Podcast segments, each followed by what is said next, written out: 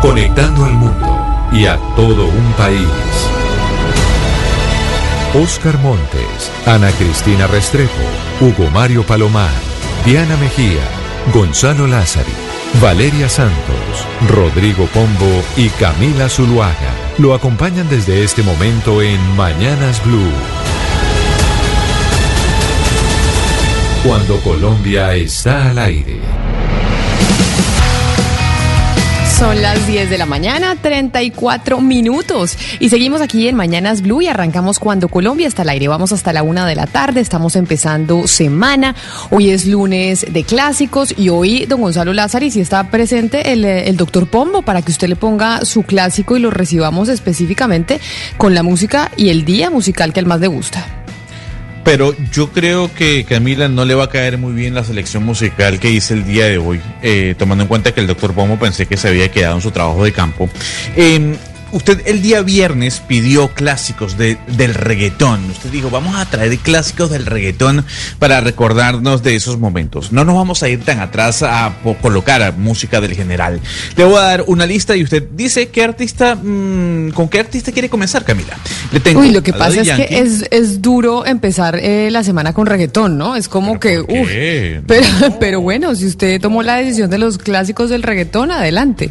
Claro, claro, démosle la posibilidad a la apertura musical de este programa y de los oyentes, Camila. A ver, mire, le tengo a Daddy Yankee, le, le tengo a Calle 13, a Tito el Bambino, a Don Omar, a Wisin y Yandel, a Teo Calderón. ¿Con qué quiere arrancar el día de hoy? Vámonos con Tego Calderón. Teo Calderón. Pues bien, Camila, esta canción es del año 2002 y así muchos y muchas perreaban en aquel entonces.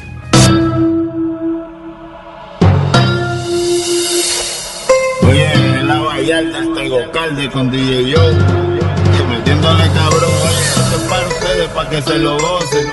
Tengo calderón pa' que retocen, vuelvo a nuevo, me siento al día en la mía, mami. Ando bien perfumado y la paca por si no fían sin misterio. Llénense de placer, que se acaba el mundo y no vine pa' perder. Apaguen los celulares, repórtense a sus hogares y sí que sí que vamos a hacer maldades. Muevan su pum cuando yo les tire mi tuntum. En la cintura traigo mi tuntum, mami, yo quiero agarrarte por el pelo. ¿Y será que con este clásico de reggaetón, Gonzalo, nos podemos ir al espacio? Que finalmente hace mucho tiempo el espacio y las eh, misiones espaciales de los Estados Unidos no habían sido eh, noticia y este fin de semana lo fueron. ¿Será que con reggaetón nos podemos ir al espacio y a SpaceX, la compañía del señor Elon Musk de Tesla? Yo, yo creo que sí. A ver, el señor Elon Musk no es que sea fanático del reggaetón. Él ha dicho, por ejemplo, que es fanático de la música de David Bowie. Eh, pero sí, Camila, fue, fue noticia de SpaceX por el, la llegada del Crew Dragon, de esa cápsula que el 30 de mayo se estacionó en el, en el Comando Internacional Espacial o el Centro Internacional Espacial allá en el espacio. Llegó el día de ayer, Camila, tocó aguas del Golfo de México a la 1 y 48 minutos de la tarde venía tripulada obviamente por el señor Robert Bacon y Douglas Hurley, quienes fueron, repito, el 30 de mayo a la Estación Espacial, Internacional.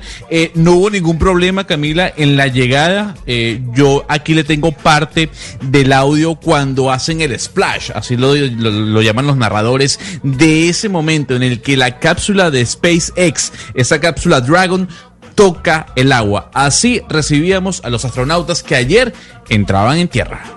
You should be able to see uh, the Gulf of Mexico here in the shot just momentarily, as we're now just about 20 meters off the ocean. Splashdown. As you can see on your screen, we have visual confirmation for splashdown. Ahí escuchamos la narración de ese splash, de cómo ya la cápsula Dragon tocaba el agua en el Golfo de México a la 1 y 48 minutos del día de ayer. Eh, Camila, este viaje es muy importante porque es primera vez que una compañía privada completa un viaje espacial. Repito, salieron el 30 de mayo, volvieron el día de ayer. Hubo un retraso de dos días en el retorno, esto debido a la tormenta Isaías, que lamentablemente retrasó ese regreso de los astronautas, No obstante, más allá de cualquier cosa, el único problema que hubo en todo el viaje, desde la salida hasta ayer, eh, con la llegada, fue la apertura de la puerta de la cápsula, Camila. Una vez el barco que recogió al Crew Dragon del mar eh, lo puso eh, ya en su eh, ahí eh, lo, lo, agarró, lo colocó sobre, sobre la base del mismo, los científicos, los ingenieros que estaban esperando a abrir la cápsula sin ningún problema, tardaron 40 minutos en abrirla. Pero más allá de eso, lo cierto del caso es que Elon Musk lo hace, SpaceX lo hace, se convierte en la primera compañía privada en completar un viaje al espacio.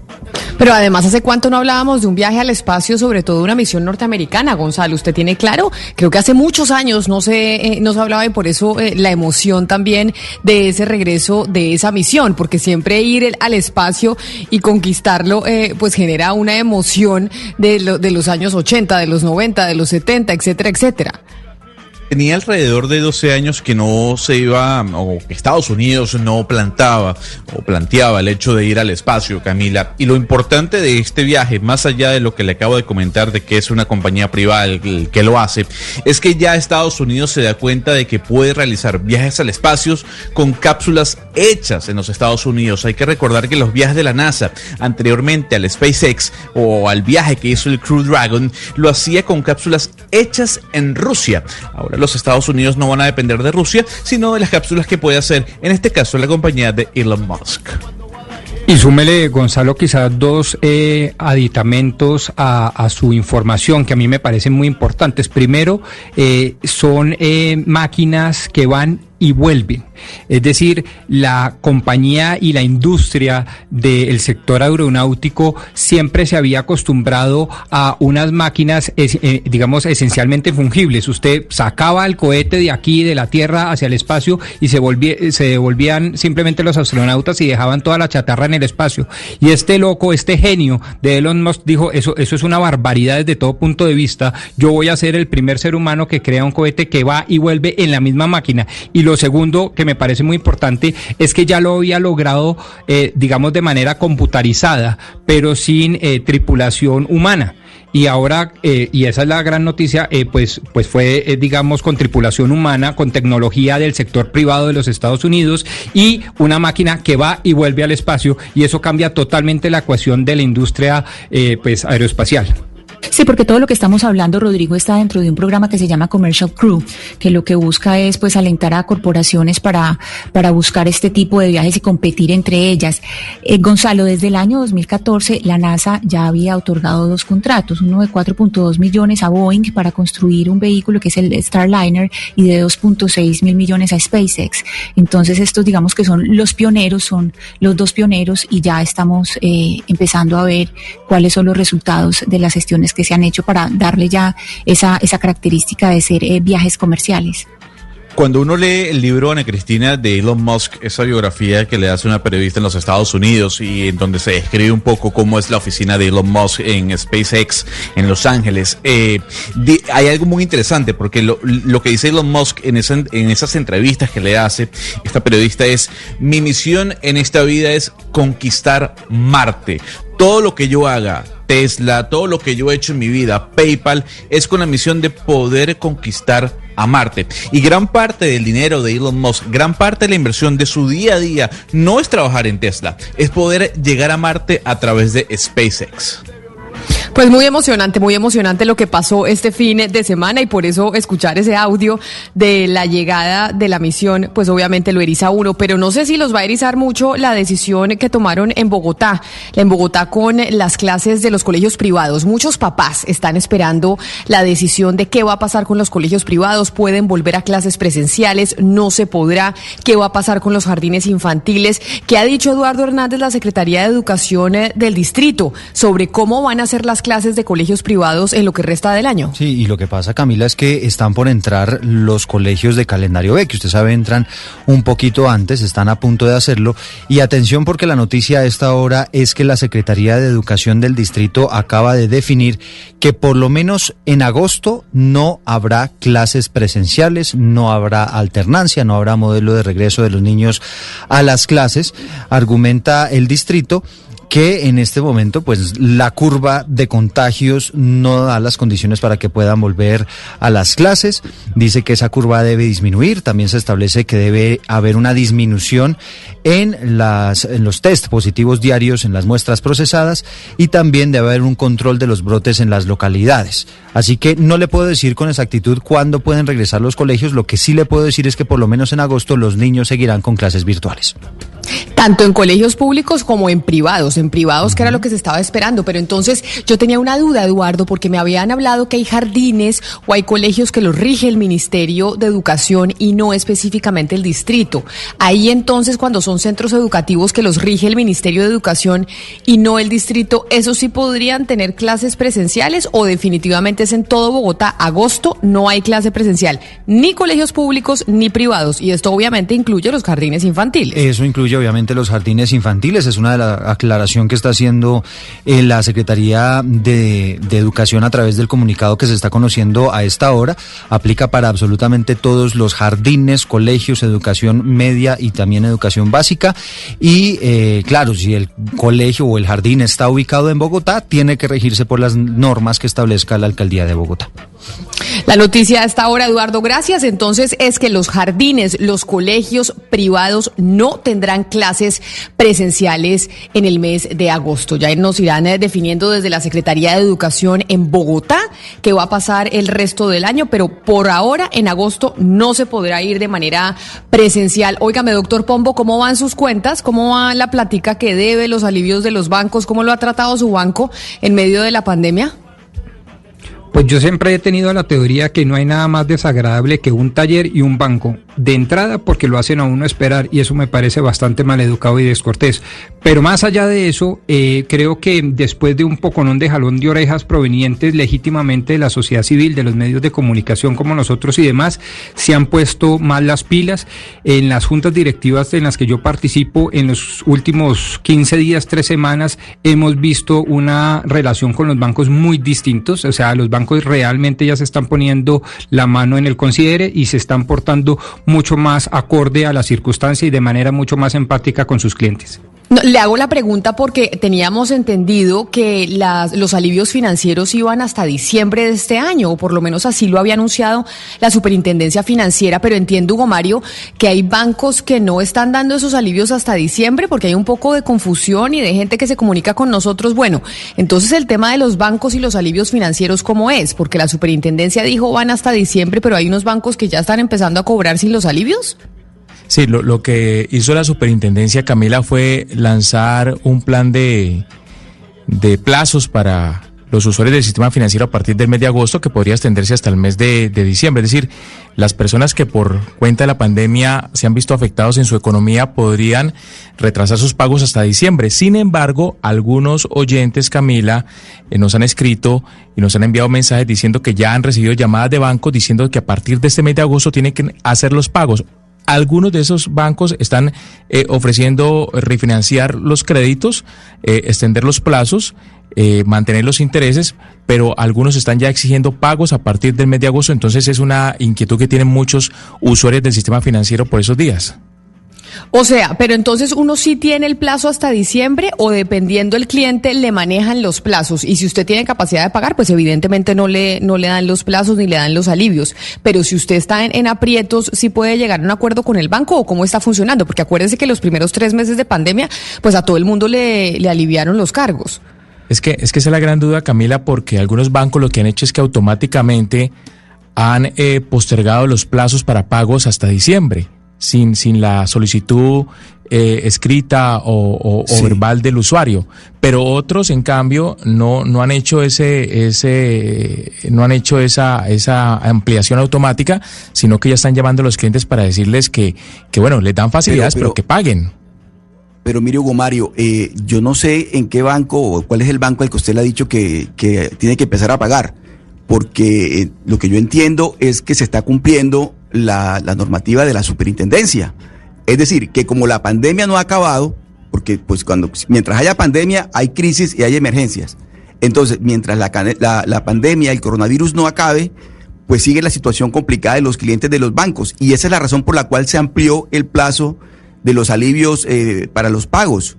Entonces yo no entiendo por qué hay bancos, como usted lo está diciendo hoy, que ya están comenzando a cobrar si resulta que la pandemia mm, no se acaba. O sea, todavía seguimos en la misma crisis del mes de marzo, que fue cuando comenzó la decisión, del, se tomó la decisión por parte del gobierno de ampliar los, los, los pagos, la, la, fecha de pago. Les pongo... De tal manera que esa parte yo no la entiendo. No, yo les pongo el ejemplo de Panamá para que ustedes sepan lo que están haciendo acá, porque aquí hay banca colombiana.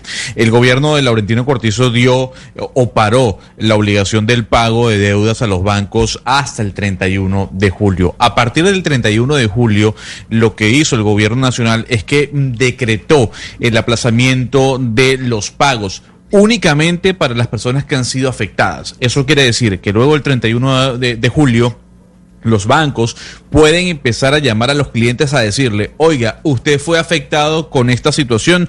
No, ok, usted tiene que firmar una declaración jurada y usted puede pagar hasta el, o tiene hasta el mes de diciembre para pagar las deudas. Eso sí, hay que dejarlo claro, no sé cómo está haciendo el, el, sistema bancario en Colombia. En Panamá, lo único que no está exento de pago son los intereses. O sea, los intereses siguen corriendo no, sobre la deuda que usted está generando. Punto. Eso, y eso está eso pasando no... también, eso también está pasando aquí en Colombia, Gonzalo, porque acá, por ejemplo, Sebastián Zapata nos escribe a través de Twitter que eh, los bancos no están cobrando las cuotas, pero los intereses siguen corriendo y siguen contando. O sea, Oscar, que usted puede que no le estén cobrando su cuota, pero el interés sigue corriendo. Entonces usted, como va, va a terminar pagando más meses de interés, porque usted dejó de pagar cinco meses su cuota, pero los intereses de esos cinco meses igual se los van a cobrar. Y entonces quiere decir que, que usted va a terminar pagando más intereses en total. De acuerdo, a eso me refiero yo. Es decir, el famoso alivio que todos celebramos, no, no pues digamos, eh, es alivio porque nos permite a, prolongar por tres meses el, el, pago de la deuda, pero los intereses siguen sumando, la deuda sigue igual. Es decir, es, ese alivio fue por este tiempo, pero Camila, es importante eh, precisar y que lo precise la superintendencia porque hay bancos que ya empezaron a cobrar si es que la, la, pandemia no se ha terminado. Mire, Camila, vimos las cifras. 5 millones de desempleados, 5 millones de familias que, que, han perdido puestos, que han perdido empresas, que han perdido eh, ingresos. De tal manera que yo, yo, yo sigo sin entender lo que hizo Hugo Mario, porque hay bancos que ya eh, em, empezaron a cobrar. No entiendo esa parte. Sobre todo cuando ya hay una decisión de la superintendencia de, de ampliar los, los plazos. Pero, pero como usted dice, Camila, eh, de que esa plata se paga, se paga. O sea, no hay manera de que uno no la pague. No, yo, yo, yo creo que hay que diferenciar como tres momentos muy distintos porque, claro, estamos hablando simplemente de el, el, el deudor de a pie y, y, obviamente hay muchos más deudores y distintos tipos de deudores. Por ejemplo, 6 millones de me medianas y pequeñas empresas que están en esa situación. Y lo que yo entiendo es que hay una negociación que lleva ciertamente a la condonación parcial de o intereses o capital, si uno lo logra negociar. Lo segundo, que es la generalidad, que es la prórroga de los plazos del crédito. Y la tercera es una negociación integral al amparo de un decreto ley extraordinario que es el 560 que inclusive Hugo Mario y, y Camila pueden llevar a que los bancos inviertan en las acciones de los deudores y de las empresas que están, eh, digamos, en una muy grave crisis financiera y le dicen, oiga, yo no tengo con qué pagarle, pero porque esa deuda no me la imputa a una compra de acciones, eh, por ejemplo. Entonces, yo creo que hay que eh, diferenciar como los tres grandes instancias que se tienen y no solo hablarle al deudor de a pie, porque hay muchos deudores institucionales como las MIPIMES que ya superan los 6 millones de, de empresarios en Colombia que obviamente tienen un trato diferencial. Mire, mucha gente escribiéndonos, Pombo, al 301-764-4108, que es nuestra línea de WhatsApp. Por ejemplo, William Oviedo nos dice que, eh, por ejemplo, en Bancolombia empezaron a cobrar eh, normal desde el primero de julio y que ya están haciendo los descuentos eh, de las tarjetas de crédito. Sebastián, otro oyente, nos dice que dejó de pagar tres meses su cuota del carro y que anoche hizo las cuentas y de los casi 20 millones que debe a, a, su banco del saldo que tenía en abril solo le subió 220 mil pesos a julio. Es decir, le subieron esos 220 mil pesos por el, por el tema de los, de los intereses, pero eso, eso, eso no es poquito. Eso es un interés no, importante claro. porque esos 220 mil pesos que usted no debía, ahora por no haber pagado esos tres meses, pues va a tener que pagar los adicionales porque son los intereses que igual le estaban corriendo. Pero Camila, claro, le reacomodan las, las cuotas. No, ahí yo sí me le meto, Camila, porque lo que ha dicho el sistema bancario panameño, que estoy seguro que es la misma posición que el sistema bancario colombiano, es nosotros no podemos dejar de cobrar los intereses, porque, porque eso nos da flujo de caja a nosotros, porque esos intereses sirven para eh, utilizar o para que el, el ahorrista per se pueda tener su plata asegurada en el banco.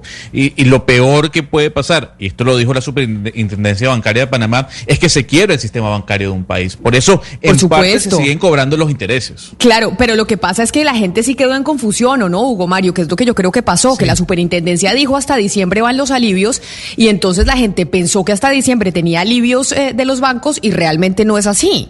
Realmente los bancos empiezan a negociar con cada uno de sus clientes, pero los alivios esos generalizados, como los vimos al principio de la pandemia, hasta diciembre no van.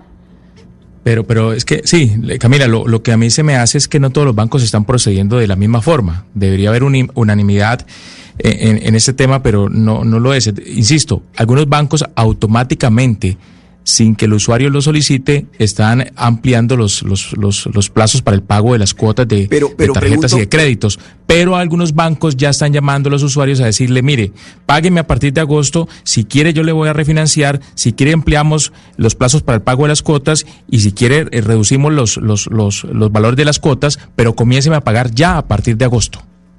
Hugo Mario, pero ¿qué pasa si llega diciembre y estamos en estas? ¿Qué pasa si llega diciembre y todavía estamos en pandemias, seguimos con cuarentena, la gente no puede salir, el pico y cédula? Seguimos exactamente las mismas. Entonces, ¿qué pasa en ese caso? Que ya dijeron que hasta diciembre. Es que todos los plazos los pone la pandemia. Pero es que, Absolutamente todo, Oscar- la entrada al colegio de los niños, el pago Oscar, de los bancos, todo está todo condicionado indica- a la pandemia, Camila. Pero todo indica que la, que la pandemia va a seguir, ¿o no? La Organización Mundial de la. Salud, Gonzalo, no dijo pues ya que la, que la pandemia no se va a ir, que vamos a tener que aprender a convivir con el coronavirus, que esto llegó y no se va a ir. ¿No fue lo que dijo el, eh, el director de la OMS? Eh, las secuelas de esta pandemia, si aún llegásemos a tener la vacuna, pues van a durar décadas para que podamos eh, salir de lo que estamos viviendo hoy en día. Lo que llama la atención para que Oscar Montes se sienta un poco más preocupado fueron las declaraciones del director, no ayer, sino hoy, cuando dijo que es posible que no tengamos vacuna, que nunca haya una vacuna y que nunca haya una cura para el coronavirus. Que sí, se están desarrollando las vacunas, que sí, se están trabajando eh, en esa solución, pero el director de la OMS dijo hoy que es probable que quizás nunca haya una cura.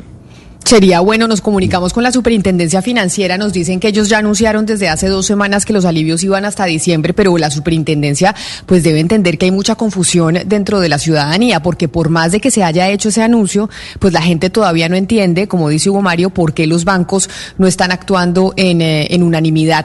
Nos vamos a hacer una pausa, pero ya regresamos porque nos vamos a ir a Antioquia a hablar de Hidroituango, porque hay preocupación por la demora en operación, en entrada en operación de Hidroituango, que recordemos, esto no le importa solo a los antioqueños, esto nos importa a todos los colombianos. ¿Por qué? Porque Hidroituango estaba contemplada para proveer un importante porcentaje de la energía eléctrica del país. Así que hacemos una pausa y ya regresamos con Hidroituango. Colombia está al aire. Hace 45 años, una mujer colombiana armó sola una revolución en contra de la desigualdad. Hoy esta revolución crece y no se detiene. Llénate de fuerza y solidaridad por Colombia. Únete este 29 y 30 de agosto a la caminata virtual de la solidaridad en solidaridadporcolombia.com. Patrocina Bancolombia, Banco BBVA, Fundación Universitaria del Área Andina. Apoyan Fontur y Ministerio de Cultura, Programa Nacional de Concertación Cultural. La cultura es de todos. Ministerio de Cultura. Coronavirus afecta a Chile en este momento. Desde Ecuador queremos informar que el 15 de agosto es la fecha. Se detiene el fútbol argentino a causa de la pandemia, a causa del coronavirus. Se ha confirmado que el retorno del fútbol peruano. Todas as competições de futebol brasileiras ficam suspensas. Cuando todo se detuvo.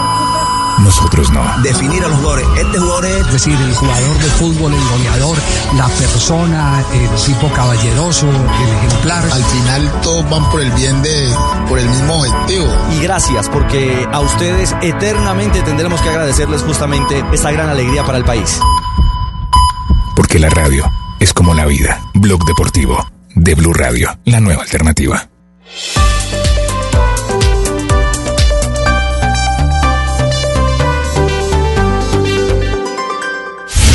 Colombia está al aire.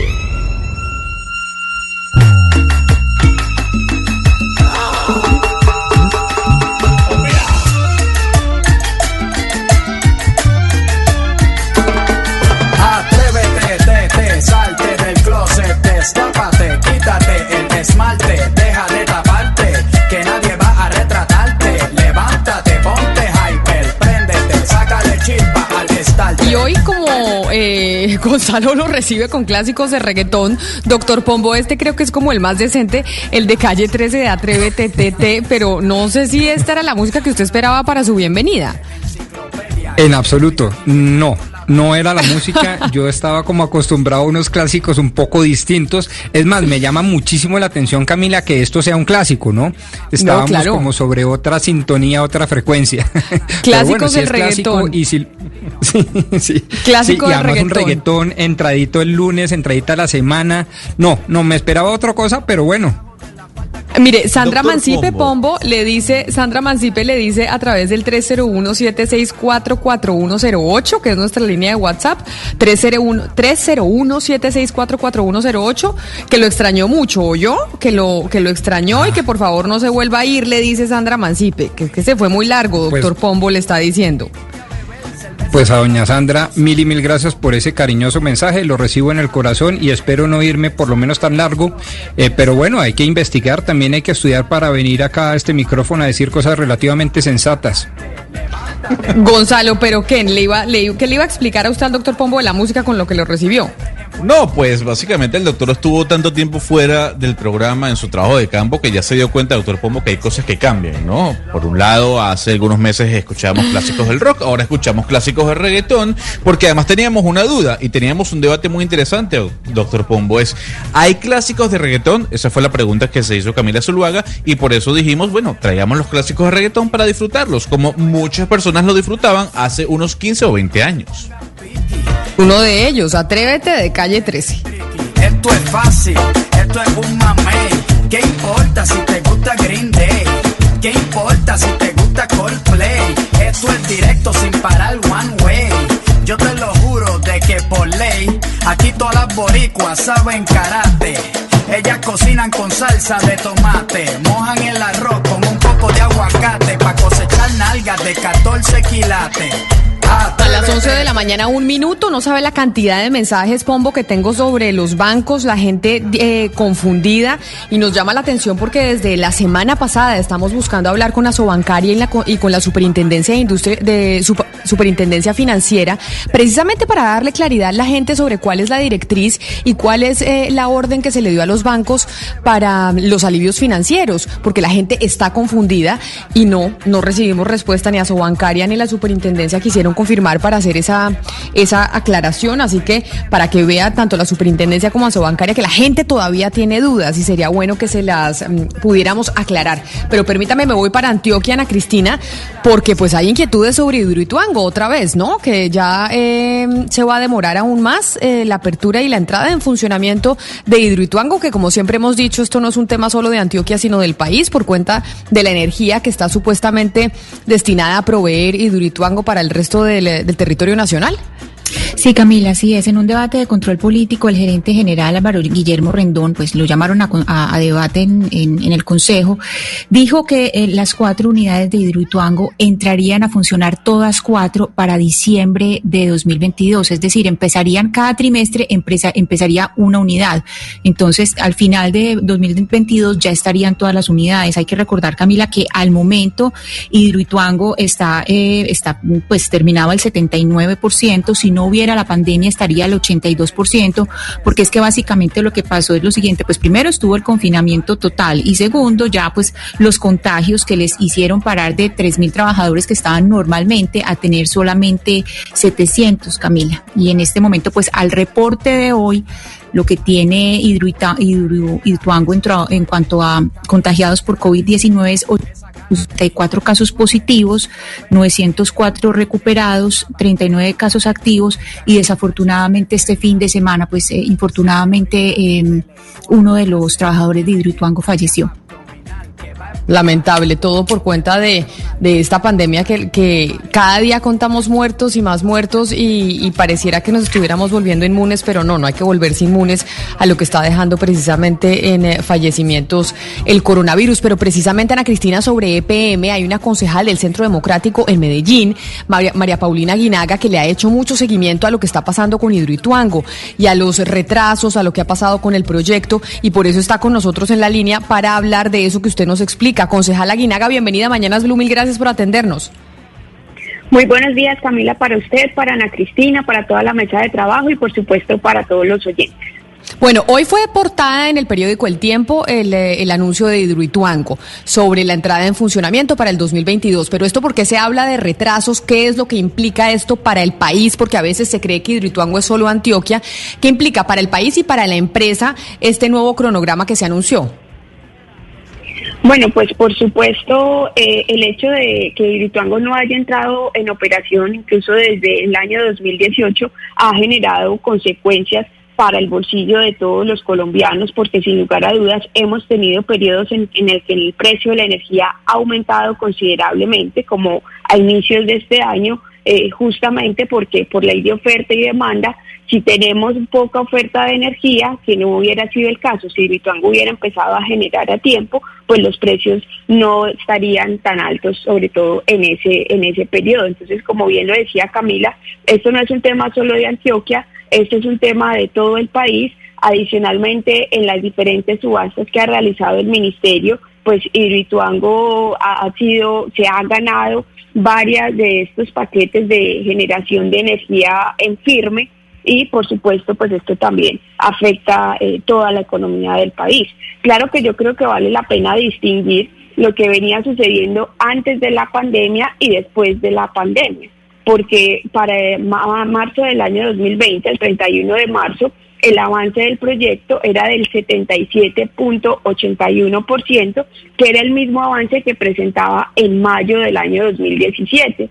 Y según el cronograma que tenía establecido PM para ese momento, es decir, antes de los efectos de la pandemia, ya habían algún tipo de actividades que ya presentaban nuevamente atrasos. Y una de esas actividades, por ejemplo, que llaman la atención y que de verdad pues podrían haber atrasado el proyecto con o sin pandemia, era el tema de que la ANLA no había levantado la medida suspensiva de las actividades regulares sobre la construcción de Hidroituango. Recordarán ustedes que la ANLA le sí, medida eh, Concejal eh, Aguinaga, precisamente para, para eh, detenernos un poco en todos esos aspectos y, y, llegar al punto de la ANLA que, que es el que usted nos quiere enunciar, pues primero tenemos que decir que había eh, una empresa que es eh, Poiri, que se supone que era la que iba a determinar eh, la estabilidad de Hidroituango. ¿Dónde está ese concepto o ese informe? Y también, eh, pues, ¿qué se ha sabido de qué pasó con esa medida preventiva de la ANLA, que se supone eh, que le puso una medida preventiva a, a Hidroituango? Claro, entonces, antes de la pandemia se suponía que ese levantamiento de esa medida se iba a dar el 28 de septiembre de 2019, según el cronograma de PM.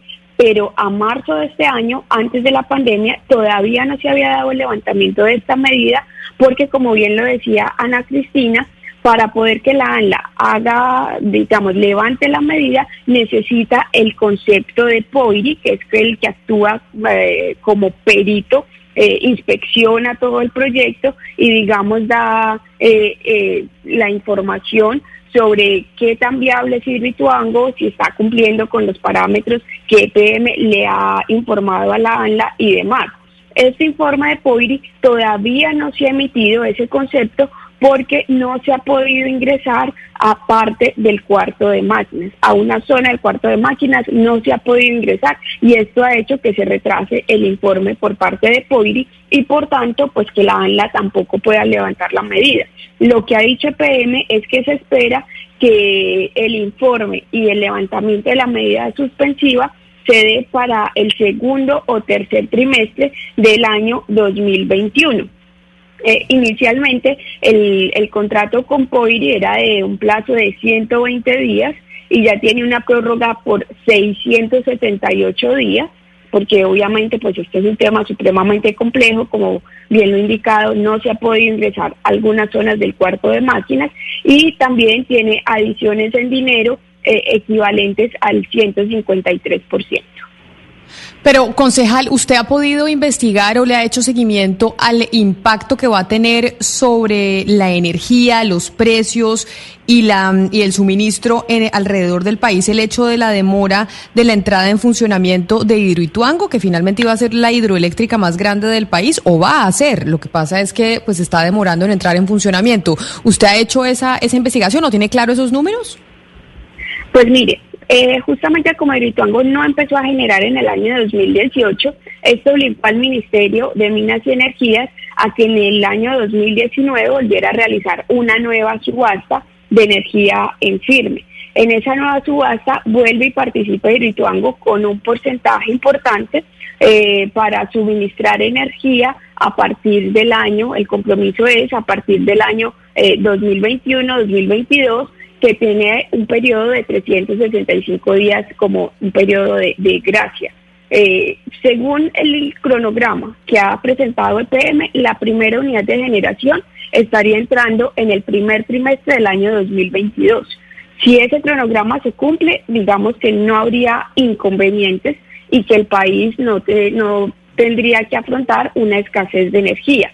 Ahora, si esto tiene retrasos, esto implicaría eh, posibles sanciones para EPM porque se le podría hacer efectiva la garantía por no haber cumplido eh, lo que pactó en la subasta del año 2019 si ese llegara a ser el caso. Y por supuesto, el ministerio tendría también que mirar cuál sería ese plan B y con qué otros proyectos tendría que suplir la energía que no va a generar el proyecto Ituango.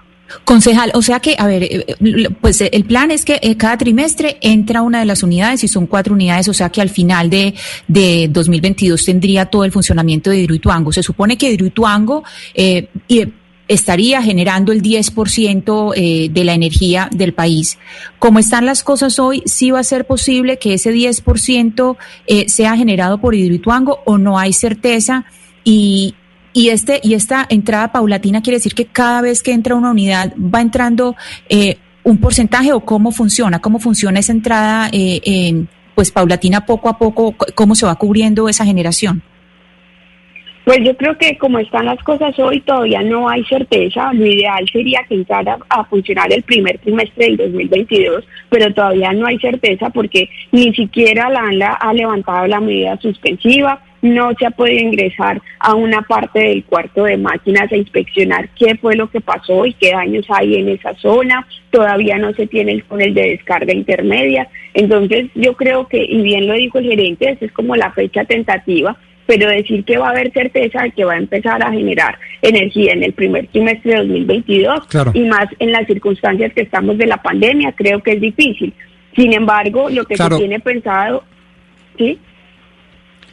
Concejal, pero eh, no hay certeza de lado y lado por lo que le estoy entendiendo. Es decir, no hay certeza de que vaya a entrar a operar en el primer trimestre del 2021 el porcentaje a lo cual se comprometió en la subasta del 2019 el señor EPM, ¿cierto? Pero tampoco hay certeza de que nos debamos alarmar más de lo debido en la medida en que no sabemos hoy una o varias razones que nos lleven a concluir que en efecto para el primer trimestre del 2021 no va a poder cumplir EPM.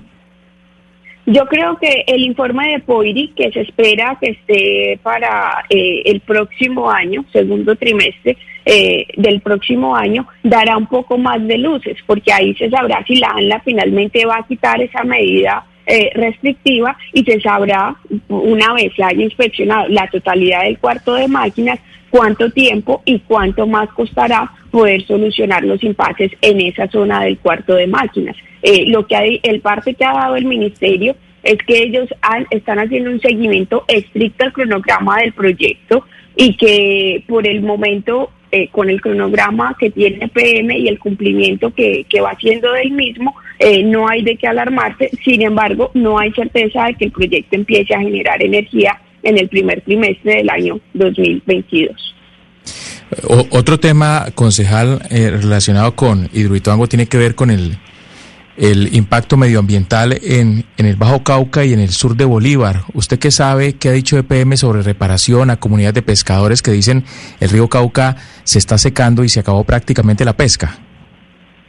Bueno, eh, eso también creo que es otro de los temas álgidos porque todavía no se tiene eh, el túnel de descarga intermedia que es el que garantiza el caudal ecológico del río eh, justamente para garantizar las actividades regulares que se desarrollaban antes en el río, esas comunidades de pescadores y demás. Eh, sin lugar a dudas, esta ha sido una de las comunidades más afectadas.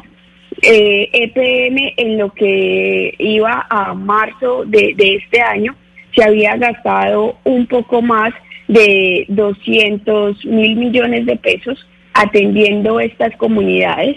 Eh, 242 mil millones de pesos es la cifra exacta que llevan al 31 de marzo. Eh, ahí va incluido no solamente las ayudas humanitarias, sino también las indemnizaciones a las familias que vieron afectadas sus tierras. Sin embargo, ellos proyectan que el- los recursos invertidos en estos rubros pueden alcanzar hasta los 600 mil millones de pesos. Y creo que desde obviamente el tema y el drama humano eh, ambiental es supremamente complejo, pero también creo que este es otro de los factores preocupantes en términos financieros porque la cobertura de la póliza por responsabilidad civil extracontractual era apenas de 50 mil millones de pesos. EPM espera que le reconozcan apenas 22 mil y su proyectado total son más de 600 mil millones de pesos. Entonces, esto también va a afectar las finanzas de, de EPM y por supuesto que afectó el, desarrollo eh, de las actividades normales de estas comunidades, su ecosistema y su, y su entorno natural.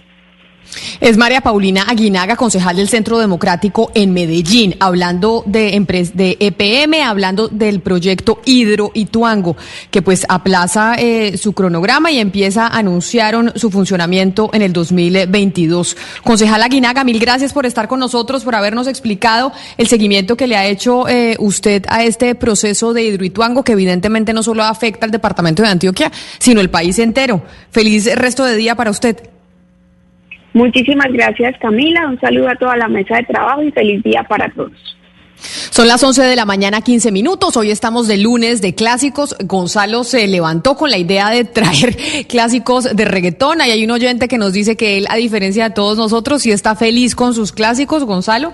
Así que póngale otro clásico para irnos a hablar de TikTok y todo este debate que pareciera que Trump eh, sí sigue con, eh, con su intención de bloquear la aplicación. O la compra Microsoft o TikTok se va de los Estados Unidos. Pero póngale eh, un clásico de reggaetón que seguramente suena en esa aplicación cuando hacen los bailes y los retos y todas esas cosas. Tal vez esta canción es una de las más importantes dentro del género urbano en su historia, Camila. Él es Daddy Yankee y esta es La Gasolina.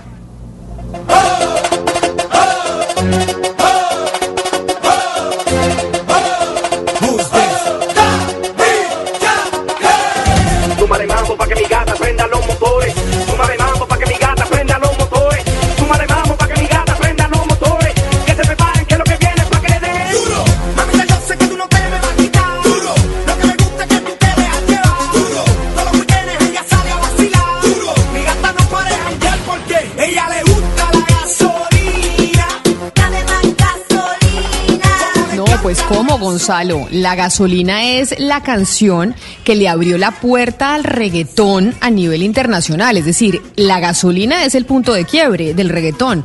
Yo no sé si fueron unos premios MTV o en unos premios... eh, en, unos premios salió, eh, salió Yankee con, eh, con su carro bailando la gasolina y en ese momento es donde uno puede decir que el reggaetón se tomó el mundo, con esa canción y con ese show.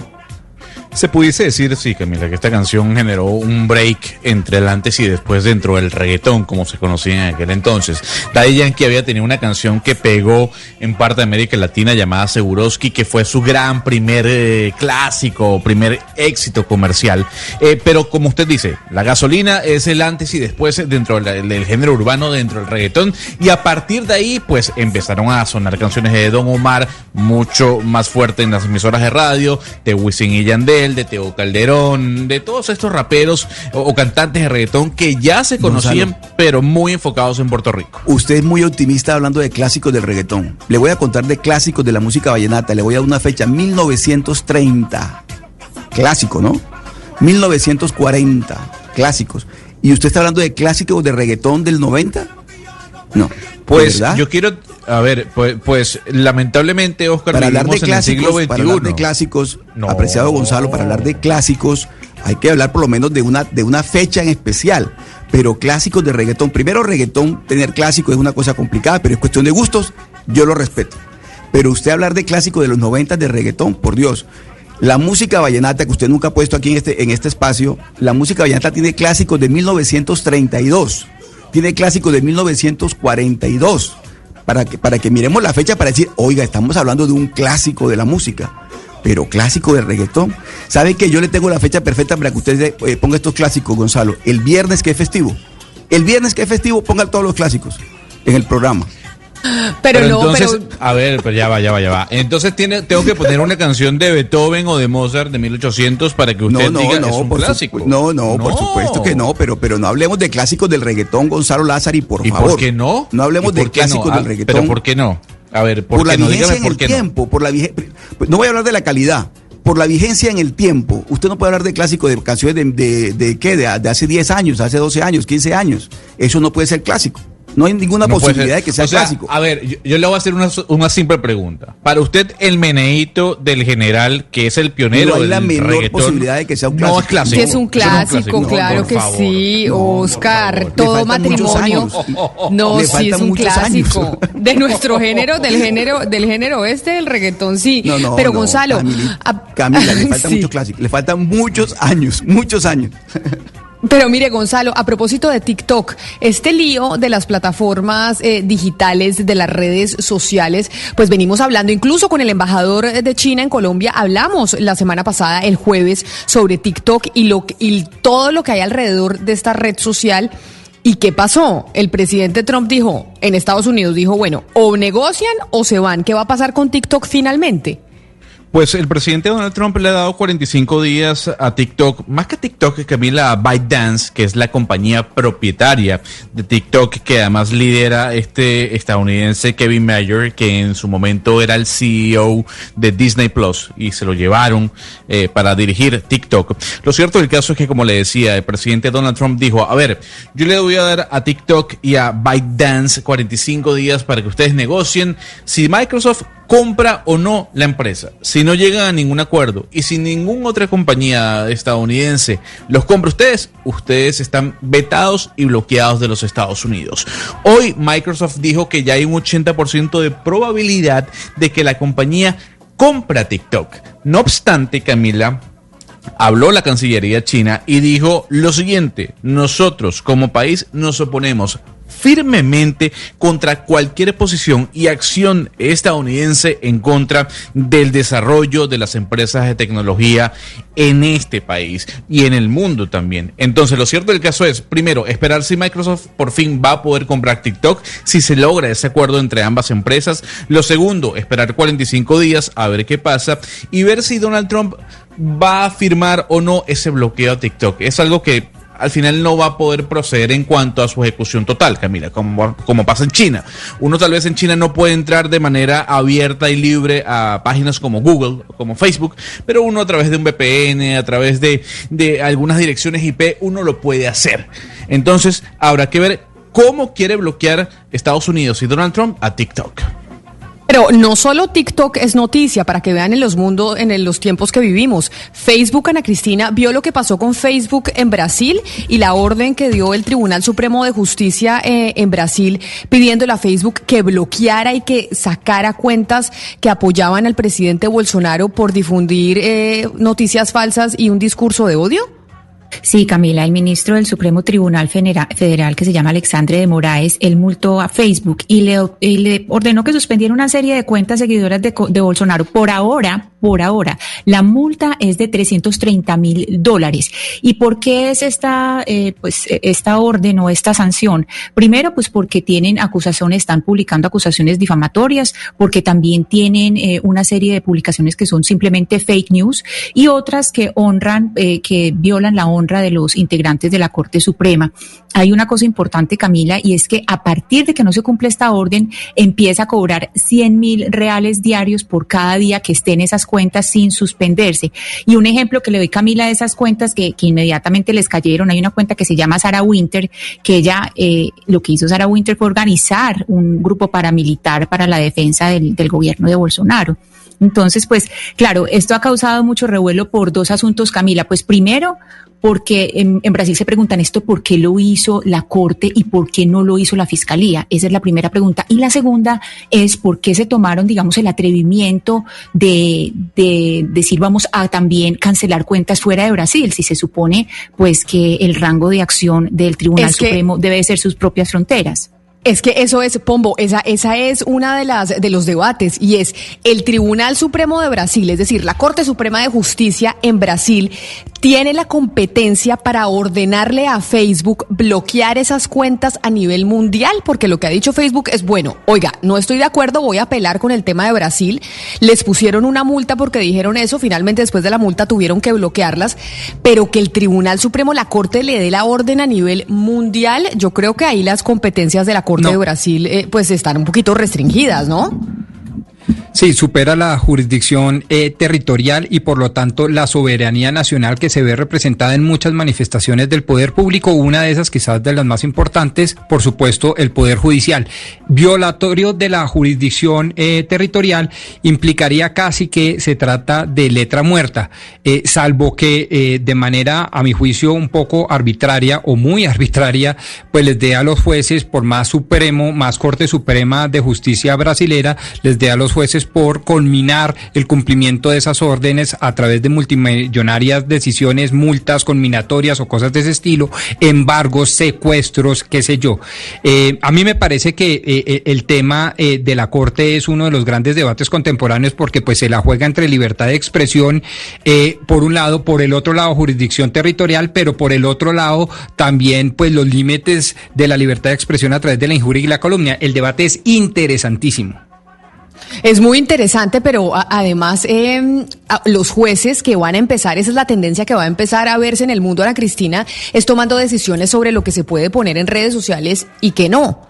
Y las, y las plataformas que Facebook ha sido la más reticente a aceptar esos fallos judiciales que dicen, oiga, tal vez aquí están violando la libertad de expresión, que es el debate siempre que entra a jugar aquí en medio de estas decisiones. Claro, por eso esta primera decisión es cuestionada, Camila, pero hay que decir que antes de esta decisión ya se habían suspendido, o sea, el mismo Facebook ya había suspendido 88 cuentas de Brasil y 402 cuentas en Estados Unidos, en Canadá, en Ecuador y en, Ucrania, eh, cuentas seguidoras de Bolsonaro. Porque es que una cosa es cuando las órdenes vienen de afuera, digamos, de, este tribunal o, viene de una fiscalía de un país, y otra cosa es cuando son los mismos sistemas, digamos, de, autocontrol eh, de Facebook. Son dos. Eh, formas distintas de actuar. Aquí fue una orden en que les dicen ustedes tienen que quitar esto y claro, aquí con este caso, este sí es un caso pues eh, típico que uno dice, ya se salieron, se salieron de la pues del, del, del rango de acción de ustedes, de las fronteras de ustedes, porque ustedes pueden decidir dentro de Brasil, pero por fuera pues evidentemente no. Ya sería que Facebook o el equipo de Facebook decida qué hacer con esas cuentas como las cuentas que yo le acabo de mencionar que fueron antes de esta decisión. Pero el debate, Ana Cristina, es interesantísimo, como dice Rodrigo, porque cada vez creo yo eh, las redes sociales actúan más como medios de información. Y en ese sentido lo que entiendo es que el tribunal encuentra evidencias clarísimas de que Bolsonaro estaba generando odio y desinformando a través de falsas noticias eh, eh, utilizando su cuenta en Facebook. Entonces yo creo que sienta un precedente interesante porque imagínese usted en Colombia y en el mundo cuánta gente utiliza estas redes para desinformar, desorientar y para generar odios. Pues es que ese, es precisamente el, eh, el, debate, Hugo Mario, sobre lo que, lo que está pasando con Facebook y si es una red de información o no. Son las 11 de la mañana, 27 minutos, y estamos hablando eh, también, entre otras cosas, del desempleo porque el desempleo sigue creciendo en, eh, en Colombia y Ana Cristina, pues básicamente el desempleo siempre le pega mucho más duro a las mujeres, pero en esta pandemia sí que nos ha pegado más. Sí, Camila, es bien interesante, por ejemplo, el estudio que hizo la Universidad Javeriana de Cali de Economía Feminista en tiempos de COVID. Ellas eh, hicieron un estudio muy interesante sobre los primeros 90 días de la pandemia y dicen, por ejemplo, que 5.2 millones de mujeres en Colombia pues fueron afectadas laboralmente. Y claro, Camila, es que uno se pone a mirar los trabajos que ingresaron primero, por ejemplo, esta entrada del trabajo de la construcción, que era prácticamente 100% masculino, o del sector de manufactura, pues que, que el, el 45% apenas era femenino. En esos, en esa nueva normalidad que iba entrando poco a poco, pues quedaron un montón de mujeres perjudicadas, sin contar con la economía del cuidado, pues que nunca le ha valido nada, no solamente la sociedad colombiana, sino en muchas sociedades no le dan ningún valor. Pues precisamente ya que usted habla de la Universidad Javeriana, Paula Herrera es economista y profesora de la Universidad Javeriana y es experta en mercado laboral y está en la línea con nosotros para preguntarle precisamente eso, porque siempre las mujeres somos las que terminamos más afectadas y en medio ahorita de la pandemia el desempleo principalmente ha golpeado es a las mujeres más que a los hombres. Doctora Herrera, bienvenida, gracias por estar con nosotros. Doctora Herrera? Sí, no,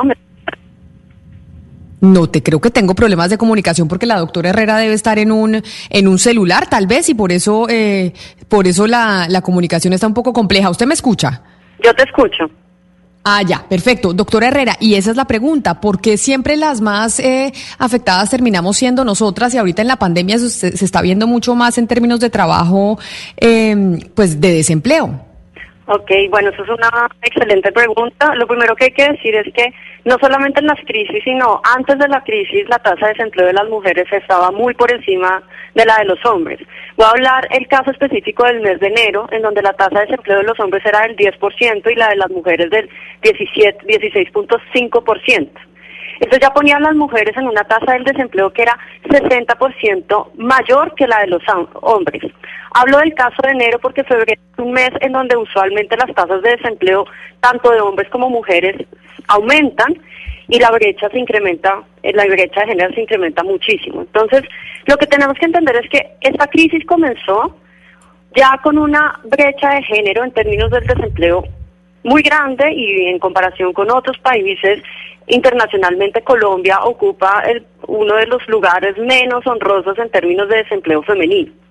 Entonces, ese es el primer punto, decir, esto ya era una crisis antes de entrar eh, esta pandemia y que las medidas de confinamiento, como lo mencionaba Cristina al comienzo, han hecho que el desempleo femenino claramente con esta reactivación económica que ha favorecido unos sectores en donde las mujeres están muy poco concentradas, se incremente aún más. Y eso es lo que nos está llevando a una brecha en términos de desempleo la más alta que hemos observado en los últimos nueve años. Es una brecha de 8.7 puntos porcentuales.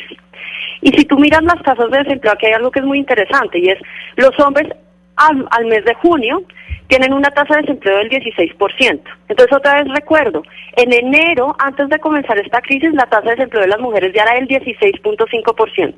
Y estamos hablando de una crisis de empleo para los hombres, pues entonces otra vez, esta era una crisis de empleo para las mujeres incluso antes de la pandemia. Eso es lo primero de esta crisis. Lo segundo que tenemos que entender es que las mujeres, cuando van a salir a buscar trabajo, y ya es difícil, es decir, nosotros tenemos una participación laboral femenina muy por debajo de la de los hombres, esto hay que entenderlo, es decir, las personas toman la decisión de si salen a participar o no en el mercado laboral. Una vez toman la decisión de si participan o no, es que pueden emplearse. Entonces la tasa de participación laboral de, las mujeres es muy baja, es del 50%, alrededor del 50%, eh, comparada con la de los hombres que alrededor ha sido del 70%. Claro, la crisis nos ha llevado a unas tasas de participación muy bajas, sobre todo porque en el momento de confinamiento salir a buscar trabajo no tenía mucho sentido ni para hombres ni para mujeres en, el caso de confinamiento. Entonces, si la tasa de participación laboral de las mujeres es muy baja, esto se ha estudiado y ya sabemos por qué las mujeres no participan, muchos de ellas, y es porque tienen una carga de trabajo doméstico no remunerado muy alta. Es decir, todas estas tareas de estar al interior del hogar, eh, encargándose de los niños o encargándose de los, del adulto mayor, encargándose de la producción de alimentos al interior del hogar. Y esas cargas suponen una barrera muy fuerte para las mujeres para salir a participar. Profesora Herrera, precisamente sobre la economía del cuidado era sobre lo que le iba a preguntar y usted se me adelanta un poquito para que le expliquemos a la gente la importancia de la economía del cuidado y cómo inciden estas cifras que estamos viendo, es decir, por qué eh, de muchas maneras ayuda a profundizar esa brecha entre hombres y mujeres. Claro, entonces cuando hablamos de economía del cuidado son todas estas labores que se hacen para cuidar la vida, la vida del ser humano, ¿verdad? Entonces nosotros queremos que las poblaciones se reproduzcan y para eso necesitamos que las mujeres o los hombres se reproduzcan y tengamos niños y los niños hay que cuidarlos y los niños demandan mucho cuidado, sobre todo en edades tempranas. Y en esas edades tempranas esa mayor carga del cuidado usualmente está en los hombros de las mujeres y en menor medida de los hombres. Entonces, cuando hablamos de estas cargas de cuidado, en Colombia desde hace un tiempo se hace una encuesta, que es la encuesta del uso del tiempo, que nos logra medir muy bien cuántas horas las mujeres dedican a estas labores de cuidado y cuántas horas dedican los hombres diarias a estas labores de cuidado. Y cuando vamos a ver estos datos, eh, son chocantes porque las mujeres dedican siete horas a las labores de cuidado mientras que los hombres dedican siete, tres horas. Sí. Es decir, que, o, o si quieren por cada hora de cuidado que el hombre realiza, la mujer realiza tres veces más horas de cuidado.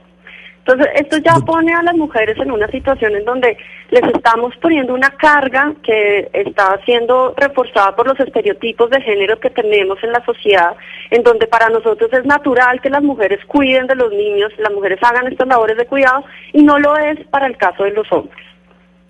Sí, doctor Herrera, le quiero preguntar por la parte, eh, por la informalidad, no por el sector formal, sino por la informalidad que también ha crecido en, eh, por cuenta de esta pandemia. En el caso de, las mujeres, ¿qué tanto ha crecido la informalidad en el laboral, en, en el caso de que se vean afectadas mucho más que los hombres en esta pandemia, doctor Herrera?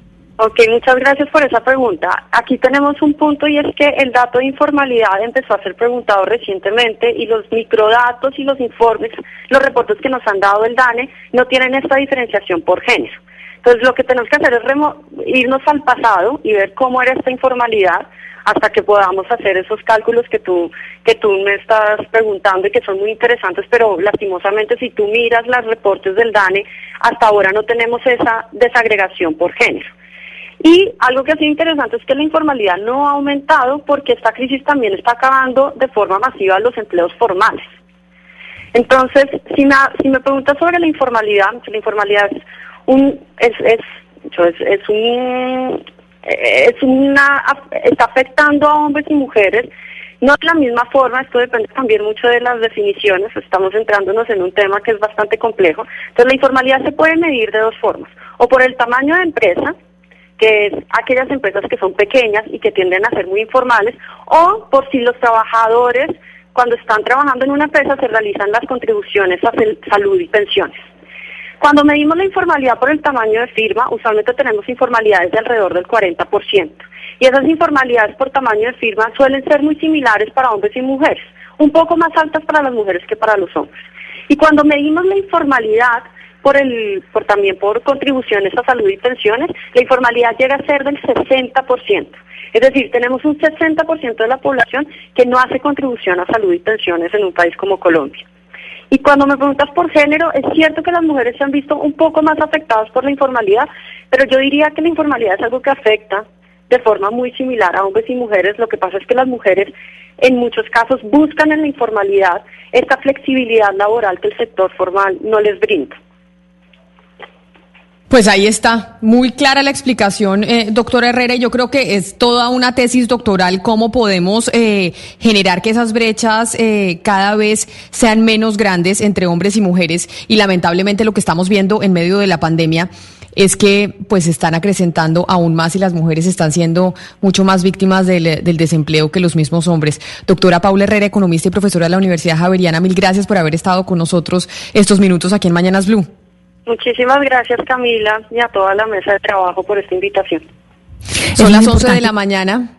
Dígame, importante. Camila, eh, ayer eh, publicó el, el periódico El Tiempo una entrevista con Jacques Attali, que era, pues, ha sido durante muchos gobiernos eh, consultor de los presidentes franceses, y él decía que después del COVID, los sectores que son los que él llama la economía de la vida, salud, educación, alimentación, les va a ir muy bien. Entonces, yo creo que en este momento las mujeres están sufriendo, pero de acuerdo con lo que decía este señor ayer, pues, eh, según su mirada, las mujeres van a tener muchas oportunidades eh, ya en pospandemia, es decir, las cosas se van a mejorar. Claro, pero el señor Atali nos deja con un panorama completamente desolador, ¿no? Yo después de leer esa Sí, entrevista por el otro lado, sí, el por el tiempo, otro lado. dije, esto nos los gobiernos están tapando la crisis inyectando dinero, pero esto realmente va a ser de economía posguerra, era lo que Sí, decía no, el señor Atali. Y, y les pegó y les pegó la lápida a una cantidad de industrias. Por ejemplo, a la aeronáutica, pues la, la dejó muerta. Pero digamos, eh, me parece importante lo que lo que anunció en términos de, de lo que podría eh, suceder con economías en las que participan las mujeres. Pues eh, Ana Cristina, son las 11 de la mañana, 38 minutos. Vamos a hacer una pausa, pero no se muevan porque ya estamos en línea y en comunicación con el superintendente financiero, porque mucha gente se ha comunicado con nosotros al 301-764-4108 preguntando y pues con un montón de dudas sobre los alivios de los bancos. ¿Van hasta diciembre? ¿No van hasta diciembre? porque no? Porque todos los bancos no están actuando igual. Pues precisamente ya después de la pausa va a estar el superintendente explicándonos cómo es que funciona y cuáles fueron las decisiones que tomaron. Colombia está al aire. Llega la voz de la verdad para desmentir noticias falsas. Pregunta para Vera. ¿Es cierto que la DIAN está solicitando claves y datos personales para renovar la firma electrónica a través de un correo? Esta noticia es falsa. La DIAN informó que nunca solicita datos personales, claves, ni envía archivos a través de correos electrónicos. Escucha la radio y conéctate con la verdad. Una iniciativa de Blue Radio en unión con las emisoras que están conectadas con la verdad. ¿No te sientes seguro o segura en casa? Si estás viviendo algún tipo de maltrato o conoces a alguien que está siendo agredido, ingresa a porquequieroestarbien.com o llámanos al 300-912-5231. Somos un centro de apoyo e información en línea, donde te acompañamos, te escuchamos y te ayudamos. Una iniciativa de la Fundación Santo Domingo y Profamilia, con el apoyo de Blue Radio. Colombia está al aire. Y estamos al aire a las 11 de la mañana, 39 minutos. Pombo, no sabe la cantidad de mensajes de la gente eh, preguntando y contándonos sus casos sobre el tema de los bancos, que si bien es cierto, pues la superintendencia había dicho hasta diciembre van los alivios, eh, pues la gente está muy confundida, porque la gente no tiene claro por qué ya le empezaron a mandar mensajes, oiga, ya le van a debitar de su tarjeta de crédito la cuota eh, de, de este mes, ya le van a empezar a descontar la cuota de la casa, etcétera, etcétera. Lo que es absolutamente natural a mi modo de ver porque uno de los principales, si no el principal tópico de todos los colombianos, sin excepción ninguna, es precisamente el bolsillo. ¿Cómo está afectando la falta de liquidez o la empresa o el hogar o la, o, la deuda o cualquier actividad que usted vaya a emprender de alguna u otra manera requiere platica en el bolsillo y eso es lo que no tenemos eh, eh, seguridad. Sobre eso no tenemos seguridad. Por lo tanto, creo que todas las demandas que a través de este, nuestras líneas están manifestando nuestros queridos oyentes son más que bienvenidas. Pues por eso está con nosotros el superintendente financiero Jorge Castaño. Superintendente Castaño, mil gracias por atendernos. Bienvenido a Mañanas Blue. Camila, muy buenos días, un saludo muy especial, muchas gracias por la invitación y también extiendo un saludo eh, a Rodrigo, así que muy buenos días para todos. Superintendente, pues mire, ustedes habían dicho que los alivios eh, financieros de los bancos a los, a los colombianos iban hasta diciembre de este año por cuenta de que seguía la pandemia. Sin embargo, pues hay muchas dudas porque los bancos ya empezaron a cobrar, ya están eh, descontando de las tarjetas de crédito, los, los créditos hipotecarios, etcétera, etcétera. ¿Realmente cuál es la directriz? ¿Cuál es la realidad que están viviendo los bancos y los usuarios en este momento? Gracias, Camila. Bueno, la realidad es la siguiente. Con las circulares que se iniciaron eh, a partir de marzo 17 de este año, se abrió una ventana de tiempo que en efecto se vencía hasta el 31 de julio para que los deudores y las entidades del sistema financiero acordaran periodos de gracia. Pero estos periodos de gracia no necesariamente tenían que estar dentro de este periodo. De hecho, lo que nos muestran las estadísticas en la superintendencia financiera, estamos viendo que los periodos de gracia que se pactaron en esta ventana de tiempo tienen diferentes vencimientos, sobre todo en lo que es el tercer trimestre de este año. Es decir, hoy hay periodos de gracia que se están venciendo en agosto, otros se vencerán en septiembre y otros se vencerán en octubre. En este tercer trimestre del 2020, cerca del 75% de los periodos de gracia tendrán ese vencimiento. Sin embargo, si por la consideración de la afectación del deudor, etcétera, necesita otro periodo de gracia porque su ingreso o su capacidad de pago se vio afectada, etcétera, puede con la nueva circular, la circular 022 que inició vigencia el primero de agosto y que va hasta el 31 de diciembre, se abre otra ventana de tiempo para que entre la entidad y los deudores se puedan redefinir las condiciones de los créditos. Ya no es tanto una medida de contención como la anterior, es una medida mucho más estructural y allí se pueden redefinir las condiciones de los créditos. De tal manera que si una, un deudor Pensemos en un señor que tiene un transporte escolar y no puede llevar a, a, los, a, los, alumnos a los colegios, las empresas que tienen, o las cafeterías, los restaurantes, etcétera, que por alguna razón no puedan reactivarse, no tengan esa facilidad de poder generar ingresos, pues claramente pueden definir nuevos periodos de gracia. Y esos periodos de gracia, la, la circular de la superintendencia, esas instrucciones les da la flexibilidad para que incluso puedan ser periodos de gracia que vayan mucho más allá del 31 de diciembre. Entonces, de manera general, las posibilidades para que un deudor pueda eh, eh, pactar un periodo de gracia con su entidad financiera está totalmente abierta hasta el 31 de diciembre y pueden esos periodos de gracia ir más allá del 31 de diciembre en función de qué? De su expectativa de poder generar un ingreso, de su expectativa de poder recuperar su capacidad de pago. No son iguales todos los casos, Camila. Yo creo que tiene todo el sentido lo que ustedes estaban discutiendo y debatiendo, porque a cada familia en un crédito hipotecario, a cada trabajador, a cada persona eh, eh, deudora del sistema financiero, pues tiene una condición diferente. No a todo el mundo le sirve la misma solución, por eso la superintendencia aquí no solamente está tomando a partir del programa de acompañamiento a deudores decisiones estructurales, sino que además reconozca la realidad económica de cada uno de ellos. No a todo el mundo eh, tiene la posibilidad de seguir trabajando, no todo el mundo sigue, teniendo la misma capacidad de ingreso, a alguien le disminu- le disminuyeron su salario, etcétera. Esa realidad debe reconocerse y hacia adelante se pueden redefinir las condiciones de los créditos en las consideraciones que ustedes también mencionaban, una reducción de la cuota, la tasa de interés tiene que ser igual o disminuirse en la, en la mayoría de los casos, etcétera. Entonces, realmente allí el mensaje es ¿Pueden existir más periodos de gracia? La respuesta es sí. Aquí hay unas soluciones estructurales que incluyen también la posibilidad de usted cambiar variables de Pero- su crédito. Pero, superintendente, existe la posibilidad, pero es claro que los bancos no están obligados. O sea, cada banco toma la decisión de cómo le genera alivio a sus clientes en los créditos hipotecarios, en los créditos eh, de, la, de las tarjetas de crédito, de lo que sea. Cada banco toma la decisión, pero no hay una directriz desde el gobierno nacional que diga los bancos están obligados a hacer esto. Las circulares son obligatorias, Camila, como tú lo sabes, y son mandatorias. Esto no es opcional que la entidad diga yo sí hago o no hago. Las entidades están en la obligación de sentarse y definir con las condiciones de sus clientes qué debe hacer en la medida en que ese deudor no pueda pagar. ¿A qué no está obligado la entidad? La, la entidad sí no está obligada a entregarle, por ejemplo, a todo el mundo un periodo de gracia si no lo necesita. Esto no es voluntario, ni más faltaba. La, la la superintendencia no hace eh, cartas aspiracionales, son instrucciones obligatorias. Aquí se obligan las circulares, se obligan a que todo deudor, todas las carteras, en todas las modalidades de créditos, microcrédito, tarjeta de crédito, todas las modalidades de créditos, personas naturales, empresas, microempresas, emprendedores, todo el mundo que tenga afectados sus ingresos, por supuesto, es una variable fundamental en, esto- en esta coyuntura. Es difícil poder establecer un grupo de personas que seguramente no tengan esta afectación de ingreso, pero sí está dirigido a esa población, a las personas que tienen una afectación de su ingreso.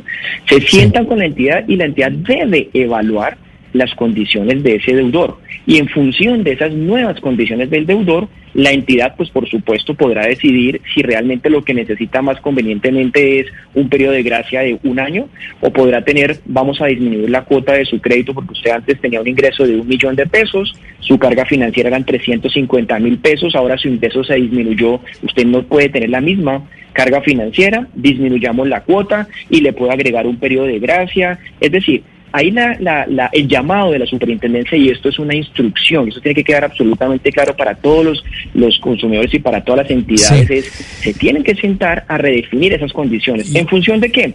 Pues de la realidad propia de cada deudor.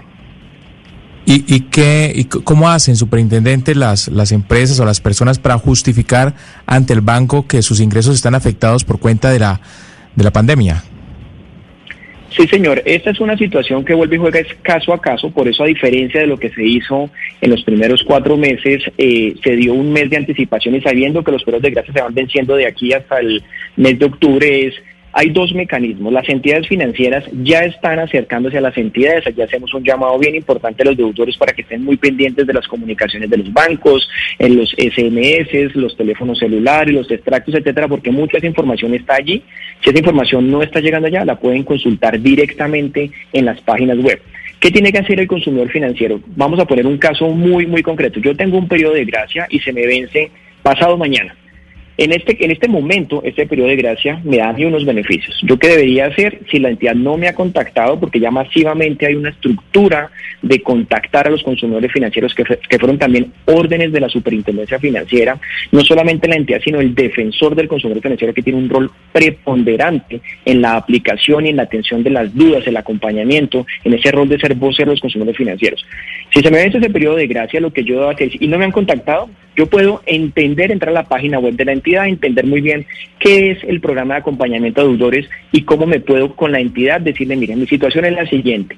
Yo tenía un ingreso laboral, esa información obviamente tiene que ser una información cierta, suficiente y validable. Por supuesto no estamos pidiendo, y la superintendencia en eso entiende la necesidad de ser muy flexible, no estamos pidiendo que es que se acredite unos estados financieros, nada, estamos diciendo es, deudor, cuéntenle la realidad. Si usted dice que su ingreso disminuyó y usted va y revisa la pila o los, los mecanismos sobre los cuales usted eh, eh, cotiza formalmente la seguridad social, pues es muy sencillo. Pero esto no está solamente pensado para el formal, está pensado para todo el mundo. Yo tenía un ingreso de 100 pesos, ahora mi ingreso es de 50, la entidad financiera entiende que ese es su ingreso y redefine las condiciones. Entonces, es muy importante que antes, durante y después de toda esta circunstancia, el deudor se acerque sin intermediario. No necesita abogado, no necesita nada diferente a acercarse a la entidad o la entidad lo está buscando a él. Superintendente, pero de pronto la confusión yo creo que se ha prestado es porque hay hay muchas personas asumen que es automático el- la ampliación del periodo de gracia, es decir, que de manera automática el banco va a prorrogar hasta diciembre. No sería en este caso, No, digamos, el, el- tiene que darse el, el acercamiento nuevamente, el, mutuo acuerdo entre la entidad fina- financiera y el cliente para, para, para fijar nuevos términos y nuevos el, el nuevo acuerdo. Correcto. Pero que no es automático. Sí, señor, correcto. ¿Es así? No es, no es automático, en- no es automático en el siguiente sentido. La entidad financiera no puede tomar decisiones por el consumidor financiero. Entonces, desde esa perspectiva, hay mecanismos automáticos, es decir, la, la entidad, por ejemplo, decide eh, a todos los deudores de tarjetas de crédito les voy a dar seis meses más de periodo de gracia. Y se lo aplica a todo el mundo.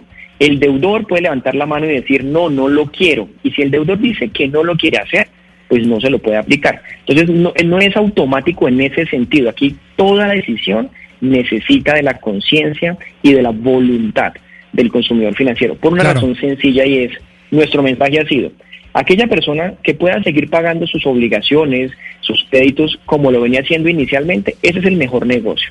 Si tiene una coyuntura particular de una afectación parcial de ese ingreso, pues siéntese con la entidad financiera, redefina el costo, eh, perdón, las condiciones de esos créditos sin tener que asumir ningún costo de un proceso diferente a esto. Si yo no me acerco a la entidad, resulta ser más costoso por lo siguiente. Si yo dejo de pagar una obligación en el mundo normal sin acogerme a estos beneficios, se activan varios mecanismos. Se activa un cobro de intereses de mora, se activa un mecanismo de cobranza prejurídica y jurídica que a su vez también generan más gastos en la obligación.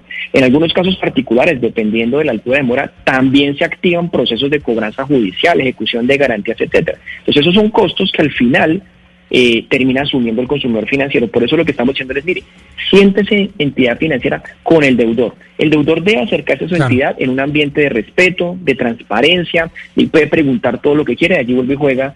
El defensor del consumidor financiero es fundamental. Que él entienda lo que está haciendo. Porque cuando se disminuye la cuota, perdón un segundo, cierro esta idea, si, si- por lo que se disminuye la cuota, la tasa de interés se mantiene exactamente igual y no se la pueden aumentar, pues definitivamente la variable de ajuste es el plazo. Y necesariamente en la medida en que movamos los plazos, pues probablemente cuando hace un análisis de costos, pues hay un costo adicional que se debe asumir. Por eso es fundamental que el consumidor financiero entienda que si bien hay procesos masivos, no necesariamente a todo el mundo sin hacer nada le va a llegar un periodo de gracia.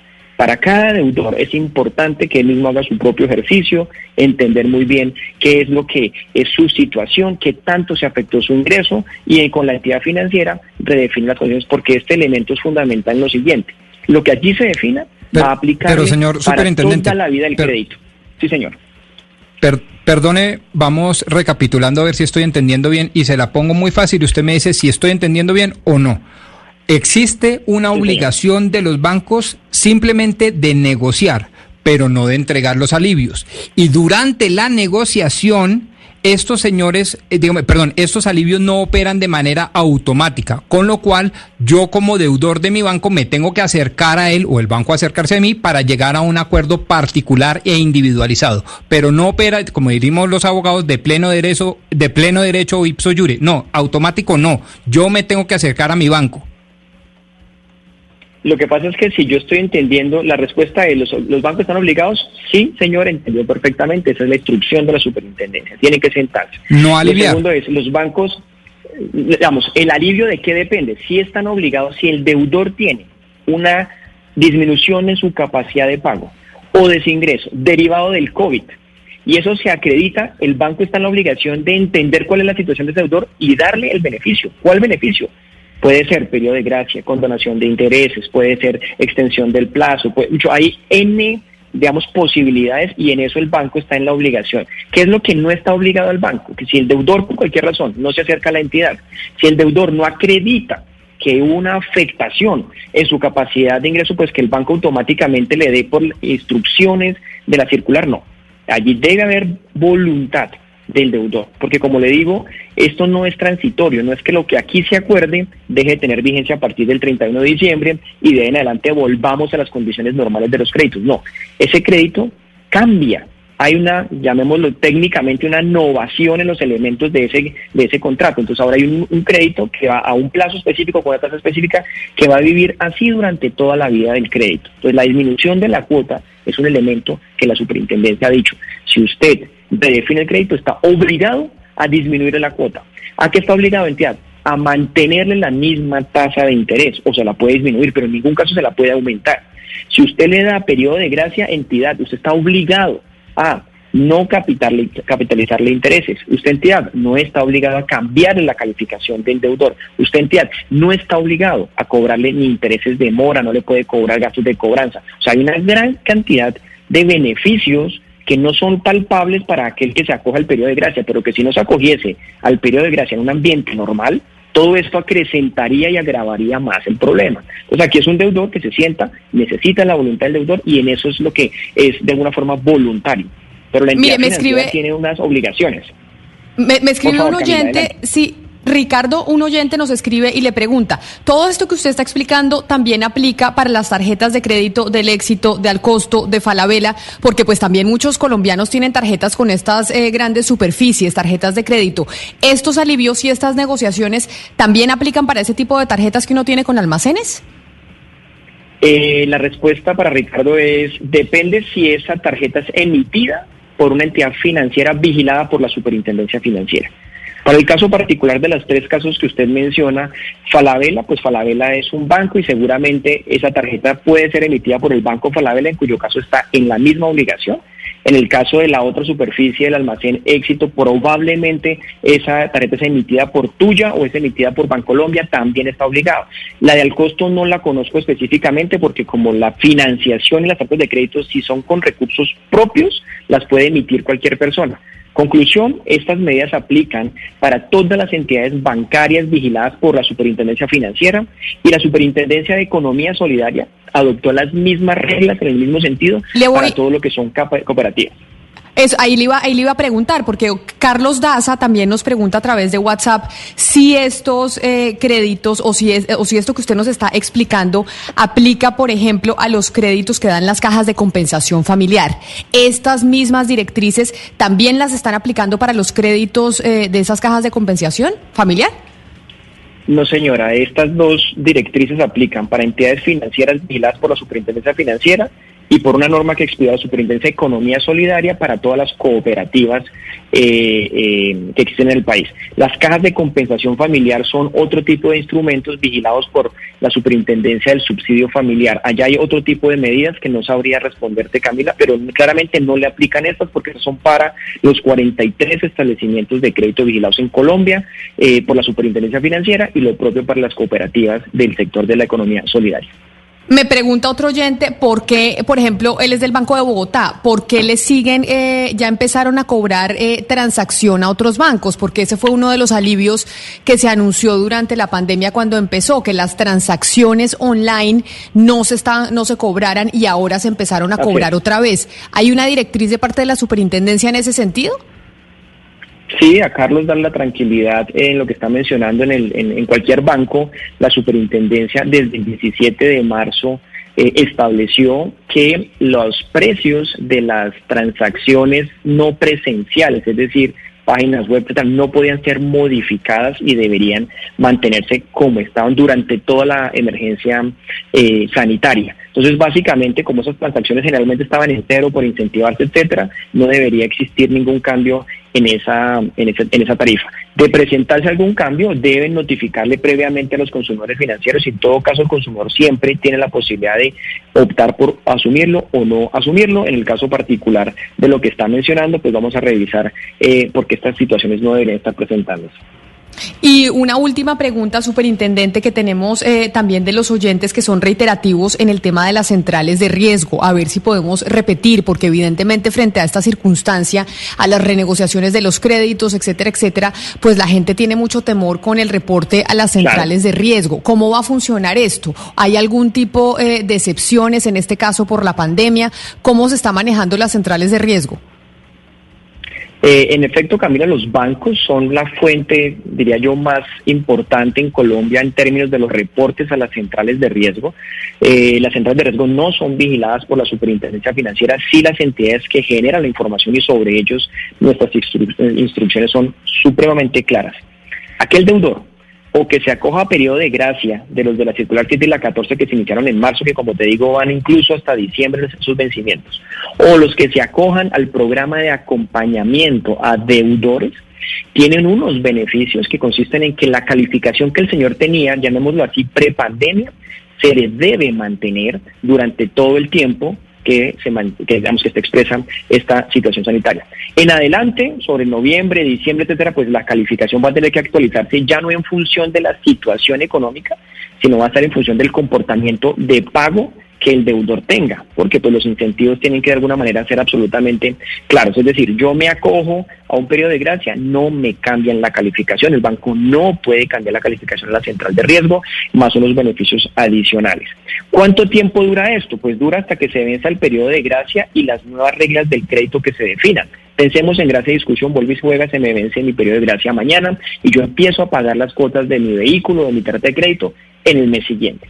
Pagué esa cuota, pagué la cuota siguiente, no pude seguir pagando por la razón que sea o no pagué. Ahí empieza la vida normal de cada uno de, eh, eh, de los deudores. Entonces, no hay un único momento en el tiempo donde todo el mundo pueda o no pueda, sino depende, vuelve y juega de la circunstancia de cada deudor. Es que esta situación le ha pegado, y es el reto tan grande que existe, le ha pegado a todo el mundo de manera diferente, a unas personas con un gran impacto eh, eh, eh, muy dramático, otras no tanto. Entonces el deudor debe sentarse con la entidad y expresarlo así. Por eso las medidas vienen personalizadas, vienen uno a uno, a diferencia de lo que pasó durante marzo a julio, da eh, una falta de información, necesitamos rápidamente contener muchas cosas. Ahora, eso es una transición para que todos los deudores puedan recuperar rápidamente sus hábitos de pago hacia futuro. Protege al deudor porque no le va a tener que asumir muchos de los costos que en un momento ordinario tendría que asumir, ya los hemos mencionado, intereses de mora, gastos de cobranza, ejecuciones, etcétera.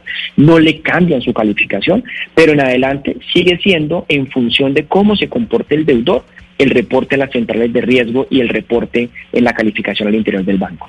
Pues superintendente financiero Jorge Castaño, me voy con las noticias del mediodía. Le agradezco enormemente que nos haya atendido y le haya aclarado muchas dudas. Obviamente quedan más a los oyentes sobre cómo están funcionando los bancos ahora con el tema de los periodos de gracia. Mil gracias por atendernos. Feliz resto de día para usted. Camila, a ti muchas gracias y también un saludo muy especial a todos nuestros oyentes, siempre a tu disposición para cuando nos quieras invitar, con todo gusto estaremos acá. Muchas gracias y buena jornada.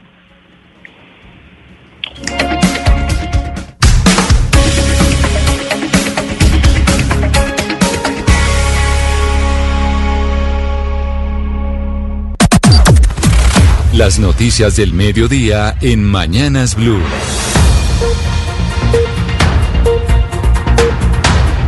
Son las 12 del día, dos minutos. Llegaron las noticias del mediodía y con ellas Eduardo Hernández. Don Eduardo, buenas tardes. Hola, ¿qué tal? Feliz semana para usted. Camila, ¿cómo está? Quiero empezar con una pregunta. ¿Usted se acuerda de un atraco cinematográfico que hubo en el sector de Santa Bárbara, en la localidad de Usaquén, aquí en Bogotá? Hace como Un seis atraco, semanas. Un atraco cinematográfico a un edificio, ¿me habla usted? Exactamente. Donde Sí, claro, me acuerdo. Que qué susto. Nos asustamos muchos porque, porque fue un edificio en donde se entraron, eh, eh, amarraron al, al vigilante, etcétera, etcétera, y entraron y robaron los apartamentos. Pues mucha atención porque le tengo noticia de última hora. Acaban de capturar a siete personas aparentemente vinculadas con ese atraco en el norte de Bogotá. Damián Landines. Sí, señor eh, Camila, Eduardo, les cuento que es una información de última hora que acaba de confirmar la policía y la fiscalía. Recordemos, este hecho ocurrió el pasado 19 de junio en el sector de Santa Bárbara, en Bogotá, y según los mismos residentes del edificio, pues todo ocurrió cuando uno de los delincuentes se hizo pasar por domiciliario, intimidó con arma de fuego al vigilante. En ese momento entraron dos delincuentes más, pero después, eh, pues un carro, un residente de este sector, sin percatarse, venían dos camionetas más y una moto con más cómplices del asalto y pues finalmente lograron este robo millonario. Seis semanas después, como lo recordaba Eduardo, la policía y la fiscalía están confirmando que capturaron a siete presuntos integrantes de la banda Alta Gama que serían responsables de este y otros robos más a residencias en Bogotá. Por ahora los detalles los entregó el director de la policía, el general Oscar Atortúa. Se hicieron seguimientos con cámaras. Logramos ubicar el barrio donde finalmente ellos, después de efectuar este hurto en la localidad de Usaquén, llegaron no solamente para verificar cuál era el botín, abrir las cajas fuertes, sino hacer una repartición entre los integrantes de la banda organizada. Fue necesario recolectar 72 horas de grabación de más de 50 cámaras de seguridad para que se lograra este resultado. La captura de estos siete presuntos delincuentes harían parte de la banda Alta Gama y además también habrían realizado robos a residencias en la localidad de Usaquén y Suba, evaluados en más de 650 millones de pesos. Pero a propósito que estamos con usted, Damián, quiero preguntarle porque hay otra noticia importante. La Procuraduría va a investigar las declaraciones del coronel José Luis Palomino, que es el comandante de la policía de Cúcuta, quien dijo que un defensor de derechos humanos de la región era el jefe de comunicaciones de los bandidos.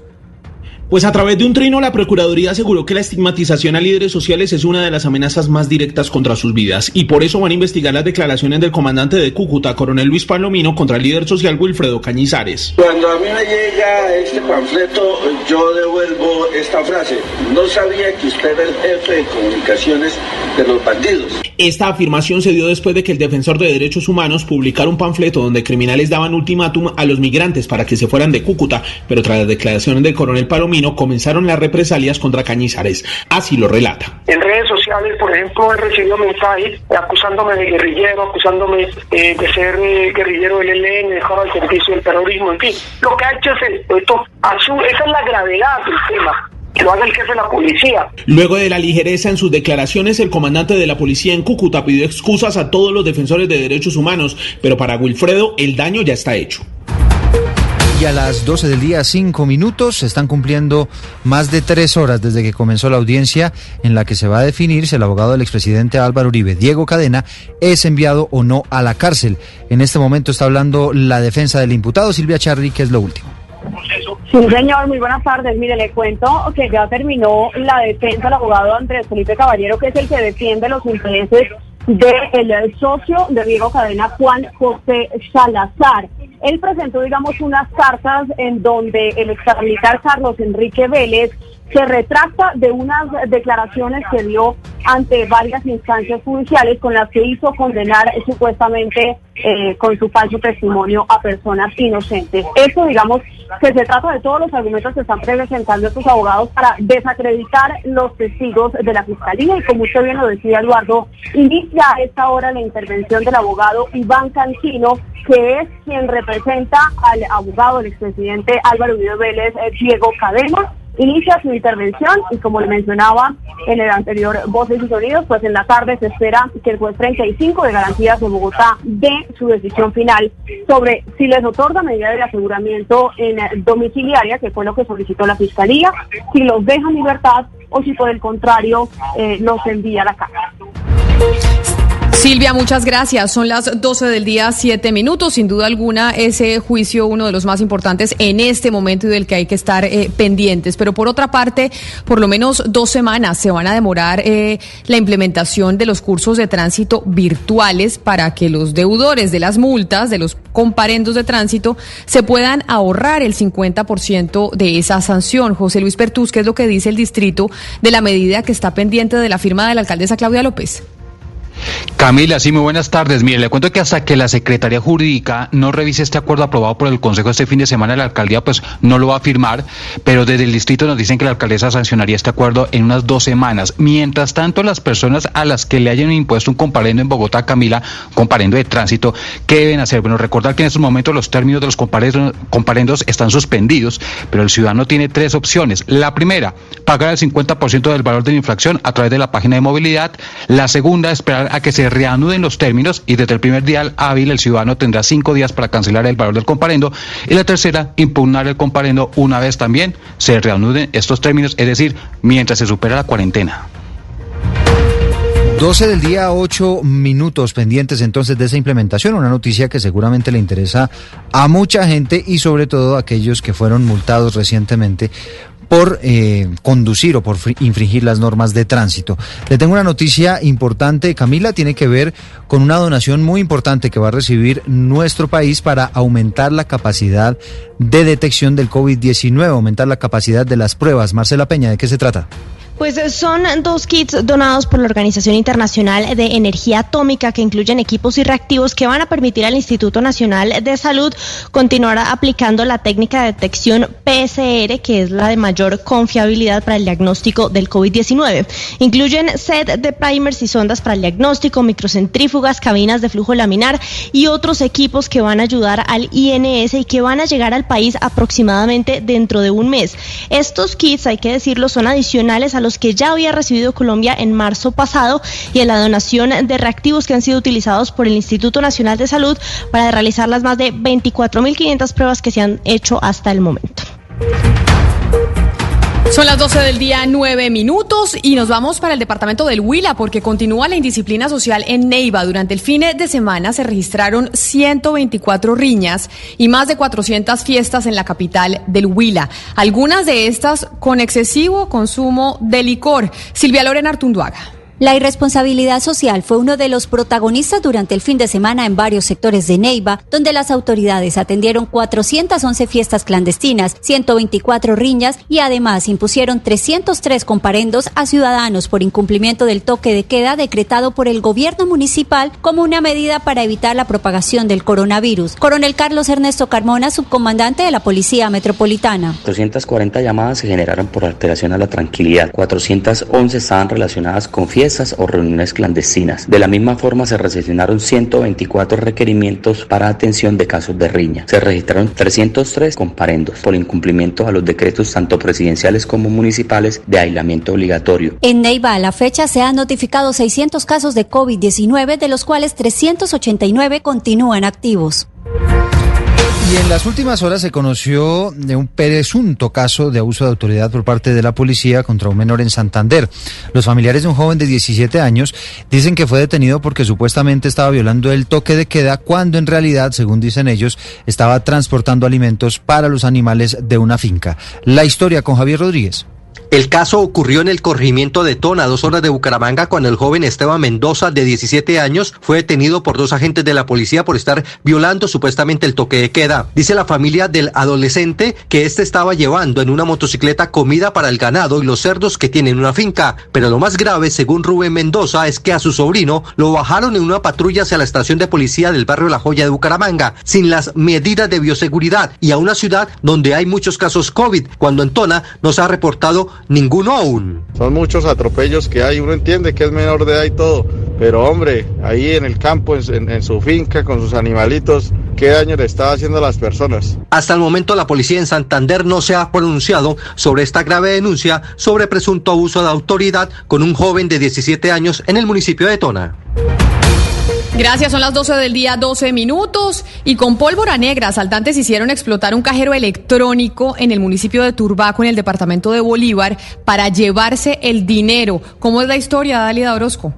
El impacto de una fuerte detonación alertó a los vecinos de la avenida Pastrana en el municipio de Turbaco, ubicado a pocos minutos de la ciudad de Cartagena, en donde cuatro asaltantes utilizaron explosivos para robar un cajero automático de Bancolombia en esa población. Según las primeras versiones de la Policía Metropolitana de Cartagena, los delincuentes habrían utilizado pólvora negra para hacer estallar el cajero electrónico y hurtar un millonario botín en horas de la madrugada de este lunes. Aunque el monto no ha sido establecido por las autoridades, se conoció que el cajero había sido cargado horas antes de que se produjera el hurto. Funcionarios de la entidad financiera y la empresa transportadora de valores realizan verificaciones en el lugar de los hechos. La policía de Cartagena adelanta labores investigativas y revisa esta hora las cámaras de seguridad de los locales comerciales aledaños a este sector para ubicar a los asaltantes quienes habrían llegado a bordo de un automóvil color negro.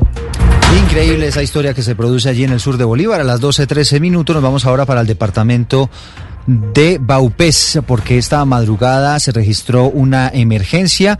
Un incendio afectó varias viviendas. El reporte con Carlos Andrés Pérez. 75 personas de esta zona céntrica del municipio de Mitú tuvieron que ser evacuadas la madrugada de hoy cuando se propagó un incendio estructural que afectó a cuatro casas y seis locales comerciales. Las viviendas resultaron afectadas en más de un 50% de su estructura. Así lo indicó Fernando Martínez, funcionario operativo de la Defensa Civil. Esta conflagración que aconteció hacia las 4 y 10 de la madrugada de hoy, 3 de agosto, generó afectaciones a la mayoría de las viviendas, 75 personas evacuadas de manera inmediata y que de esta conflagración pues se genera la afectación en la parte central del centro poblado de Mitú. Afortunadamente no resultaron personas heridas por esta conflagración. El cuerpo de bomberos de este municipio ahora iniciaron una investigación para establecer qué provocó este incendio. La noticia internacional.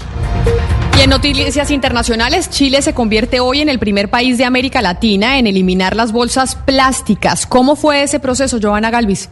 Sí, fueron dos largos años desde la aprobación de la ley que prohibía el uso de bolsas plásticas en el comercio chileno y que hoy culmina su última fase con la entrada en vigor. Pero se preguntarán por qué dos años después. El 3 de agosto de 2018, cuando se aprobó dicha ley, se comenzó a limitar el uso de estos plásticos a un máximo de dos unidades por cada compra. Así se le dio tiempo a los empresarios para modificar las dinámicas hasta el punto de no usar más bolsas. Escuchemos a la ministra chilena de Medio Ambiente, Carolina Schmidt.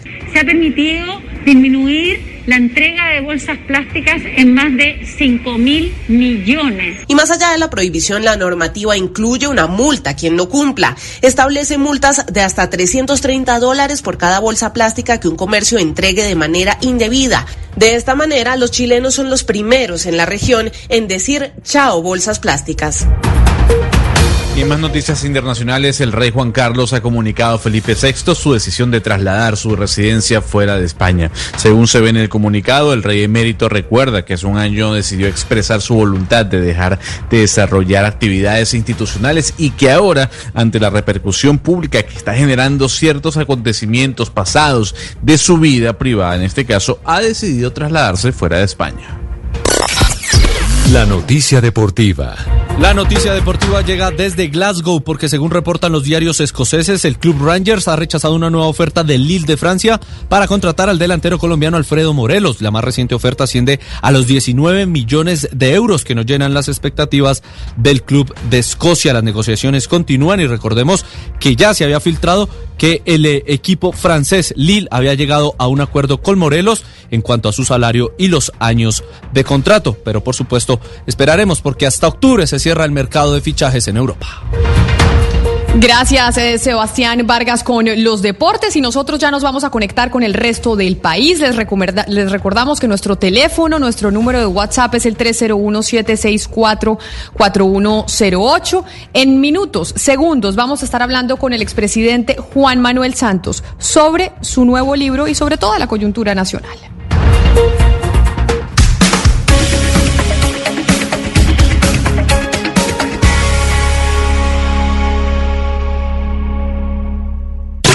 Una señal que se enlaza. Regiones conectadas a través de un dial. A partir de este momento, Oscar Montes, Ana Cristina Restrepo, Hugo Mario Palomar, Valeria Santos, Gonzalo Lázari, Rodrigo Pombo y Camila Zuluaga analizan y debaten el tema del día. Colombia está al aire. Las 12 del día, 17 minutos, continuamos al aire y nos conectamos con todo el país para hablar de nuestro tema del día, que hoy es un eh, personaje, el expresidente de Colombia, Juan Manuel Santos, quien eh, acaba de lanzar su libro Un mensaje optimista para un mundo en crisis. Muchas preguntas por hacer. Otro de los políticos que está entrando a hacer nuevamente periodismo. Expresidente Santos, bienvenido a Mañanas Blue. Mil gracias por atendernos. No, mil gracias a ustedes por esta oportunidad de esta entrevista. Y le decía que usted es de esos políticos que vuelve a hacer periodismo porque usted primero hizo periodismo antes que política. Pero ¿Qué lo llevó nuevamente a, meterse en el tema de las entrevistas, eh, en, hacer periodismo otra vez? Porque eso es lo que yo interpreto un poco de este libro que usted ha lanzado recientemente. Eh, no, no es eh, volver al periodismo, es un ejercicio para complementar el mensaje del libro con unas entrevistas con los personajes que escogí, personajes que eran o son expertos en los temas que trata el libro y me pareció interesante agregarle un punto de vista en cierta forma crítico y objetivo de personas que están en la vida nacional y que van a darle más validez al mensaje del libro. Pero, y el libro llega en un momento en donde estamos mucho más en crisis en el mundo. Tengo entendido que usted empezó incluso a estructurar este libro antes de que llegara la pandemia. ¿En qué le cambió la llegada del coronavirus con el proyecto del libro? Pues cambió en, el sentido de que tuvimos que volver a, o tuve que volver a, a escribir partes del libro, sobre todo la parte final, teniendo en cuenta la pandemia. Pero la esencia misma del libro eh, se mantuvo. El libro, el libro se originó en una entrevista, en una conferencia que yo le oí al profesor Pinker, que es quien escribe el prólogo del libro, em, donde decía, mire, el mundo está viviendo un momento muy angustiante, muy incierto, la gente está muy, muy em, desilusionada con el futuro, muy desesperanzada. Sin embargo, cuando uno analiza las cifras, los hechos, la evidencia, hay un contraste increíble entre lo que ha avanzado el mundo en los últimos años, las últimas décadas, los últimos siglos y el estado de ánimo del mundo. Cuando yo escuché esa conferencia, eso fue el año 2019, mediados, y mira, algo parecido está haciendo, está pasando en Colombia, y de ahí salió la idea del libro. Pues llegamos y me reuní con muchos expertos, muchos de mis exministros, y comenzamos a elaborar todas las gráficas que aparecen en el libro, todas las gráficas que eh, se hicieron con base en la evidencia, en las cifras reales, en los hechos objetivos. Y lo contrastamos con lo que la gente decía que estaba pasando en esos temas. Y hay un contraste increíble. Entonces, eh, lo que hicimos fue que cuando íbamos a, en la primera fase del libro, íbamos a, lanzarlo, comenzaron las protestas. Entonces, ¿cómo es que lanza uno un libro sobre eh, el resultado positivo del país con el país saliendo a las calles a protestar? Entonces, ahí fue cuando se nos ocurrió poner el, vaso medio lleno y el vaso medio vacío. Pero no solo, no solo expresidente. Claro, perdóneme la interrupción. No solo expresidente lo que veía la gente en las calles, sino también eh, sobre las cifras que incluso está entregando el, eh, el, gobierno actual. Porque el gobierno actual, y aquí mi compañero Rodrigo Pombo eh, lo dice pues casi todos los días, pues ha dicho que las cifras eh, que entregaron desde el gobierno anterior no son las mejores. Por ejemplo, hablan de la, de, la deuda pública que pasó del 43% del PIB al 56% del PIB. Hablan de la, de la zona eh, cultivada con coca que pasó del 2012 al 2018 de 42 mil hectáreas a 200 mil hectáreas. La vicepresidenta Marta Lucía Ramírez habla del desastre que dejó eh, su gobierno y esa es la razón, entre otras, por las cuales la gente gente cree eso o la gente está hablando de esas cifras porque sus propios dirigentes y mandatarios les están entregando esas cifras que no son alentadoras porque dicen que les entregaron unos malos números. Mire, Camila, yo no voy a ponerme a, pelear con este gobierno. Ahí están las cifras, ahí está la evidencia. Son 30 años desde la época en que Colombia estaba eh, considerado un estado fallido. Así nos consideraban, por eso vino el Plan Colombia. Y 30 años más tarde estábamos en el año 2019, que es cuando termina la tercera década que analizamos, termina la tercera década y estamos punteando en buena parte de los indicadores sociales y económicos y hay una verdadera revolución en la infraestructura, eh, la corrección. ¿Qué tal esta pandemia sin haber conectado todos los municipios con fibra óptica y banda ancha, en fin, todo un progreso que es un progreso de una acumulación de hechos positivos durante 30 años. Entonces yo no quiero ponerme a controvertir, porque ahí están las cifras, yo no estoy eh, negando Entrar a controvertir nada. con el, entrar a con el gobierno con el- actual. con el- no, no quiero. Lo que Pero- quiero es que pero lo cierto decirle es que- decirle al, al país, mire, así como nosotros logramos salir de la olla que estábamos hace 30 años y salimos bien, nos faltó mucho de todas formas, vamos a poder salir de esta pandemia, ojalá mejor que antes y quedar mejor que antes. Y ahí doy algunas puntadas sobre cómo podríamos salir de esta pandemia, corregir muchos de los de los eh, faltantes, de las falencias que hemos tenido durante muchísimos años y aprovechar la oportunidad de la pandemia para reconstruir el país y quedar mejor que antes. Ese es el espíritu del libro, no es entrar en controversia con la figura de Marta Lucía, ni con el gobierno, ni con Duque, ni con Uribe, no. Todo lo contrario, yo le hago un reconocimiento a, a los gobiernos pasados. Hemos construido sobre lo construido. Entonces es una acumulación de, de hechos positivos que nos debe a los colombianos tratar de mostrarnos que la esperanza es lo último que se debe perder, que podemos construir un mejor futuro y que debemos aprovechar esta oportunidad para construir un mejor futuro. Ese es el espíritu del libro. Usted le hace reconocimientos a los gobiernos pasados, pero en esa, en ese mensaje optimista que está queriendo mandar usted, expresidente Santos, le hace reconocimientos al gobierno actual, al gobierno del presidente Duque, que de hecho en cuatro días cumple dos años, es decir, la mitad del gobierno del presidente Duque se cumple en el viernes 7 de agosto. ¿Le hace usted reconocimientos eh, al gobierno del presidente Duque, sobre todo que fue el que le tocó implementar en cierta medida el proceso de paz que fue su bandera de gobierno? Lo que pasa es que no ha tenido tiempo, no ha tenido tiempo, porque el libro, la- el corte de cuentas es el 31 de diciembre del 2019, o sea, un año larguito después de que entró este gobierno. Ahí en, en ese en ese año se incluyen las cifras del 2019, de manera que eh, si hay eh, algo que el gobierno pueda atribuirse, pues bien que se lo atribuya. Pero yo no estoy comparando gobiernos, estoy eh, comparando décadas, la década de los 90, la década del 2000, la década del 2010 al 2019, eh, para mostrar cómo el país ha avanzado y ha avanzado muchísimo.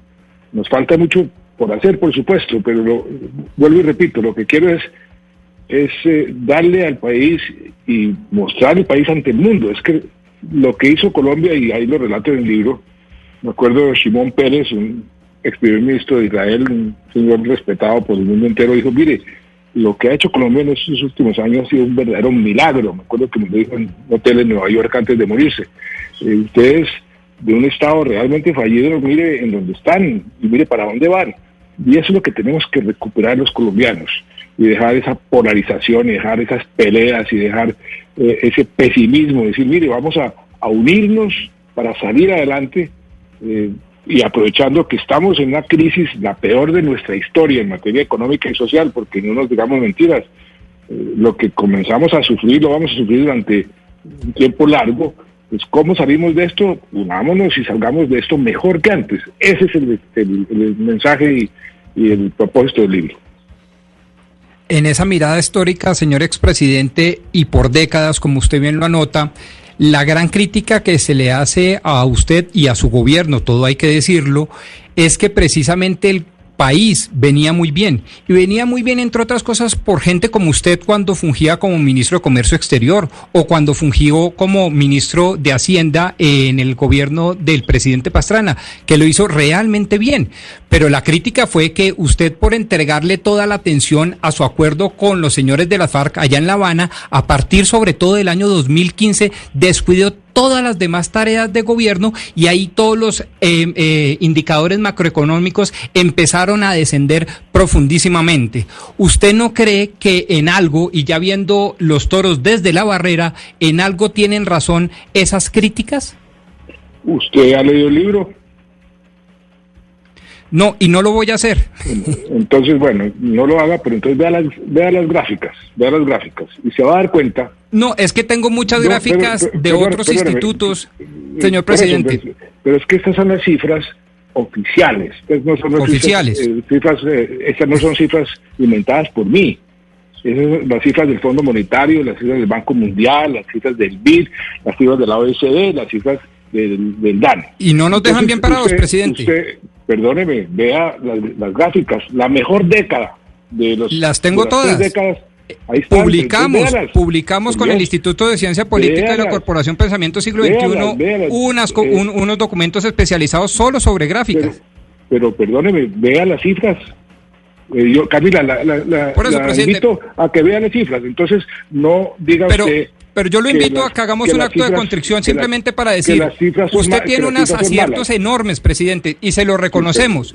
Pero a partir del año 2015, y vuelvo y le digo, presidente, usted ya es expresidente, premio en, en Nobel de Paz, usted ya es un hombre de mundo, en todo el sentido literal de la palabra. Yo se lo digo de verdad eh, con el ánimo más constructivo inclusive. ¿Usted no cree que podríamos hacer desde el punto de vista de su gobierno un mea culpa parcial, no total, porque tuvo grandes aciertos, presidente, precisamente me- para despolarizar el país y tratar de buscar encuentro con la oposición?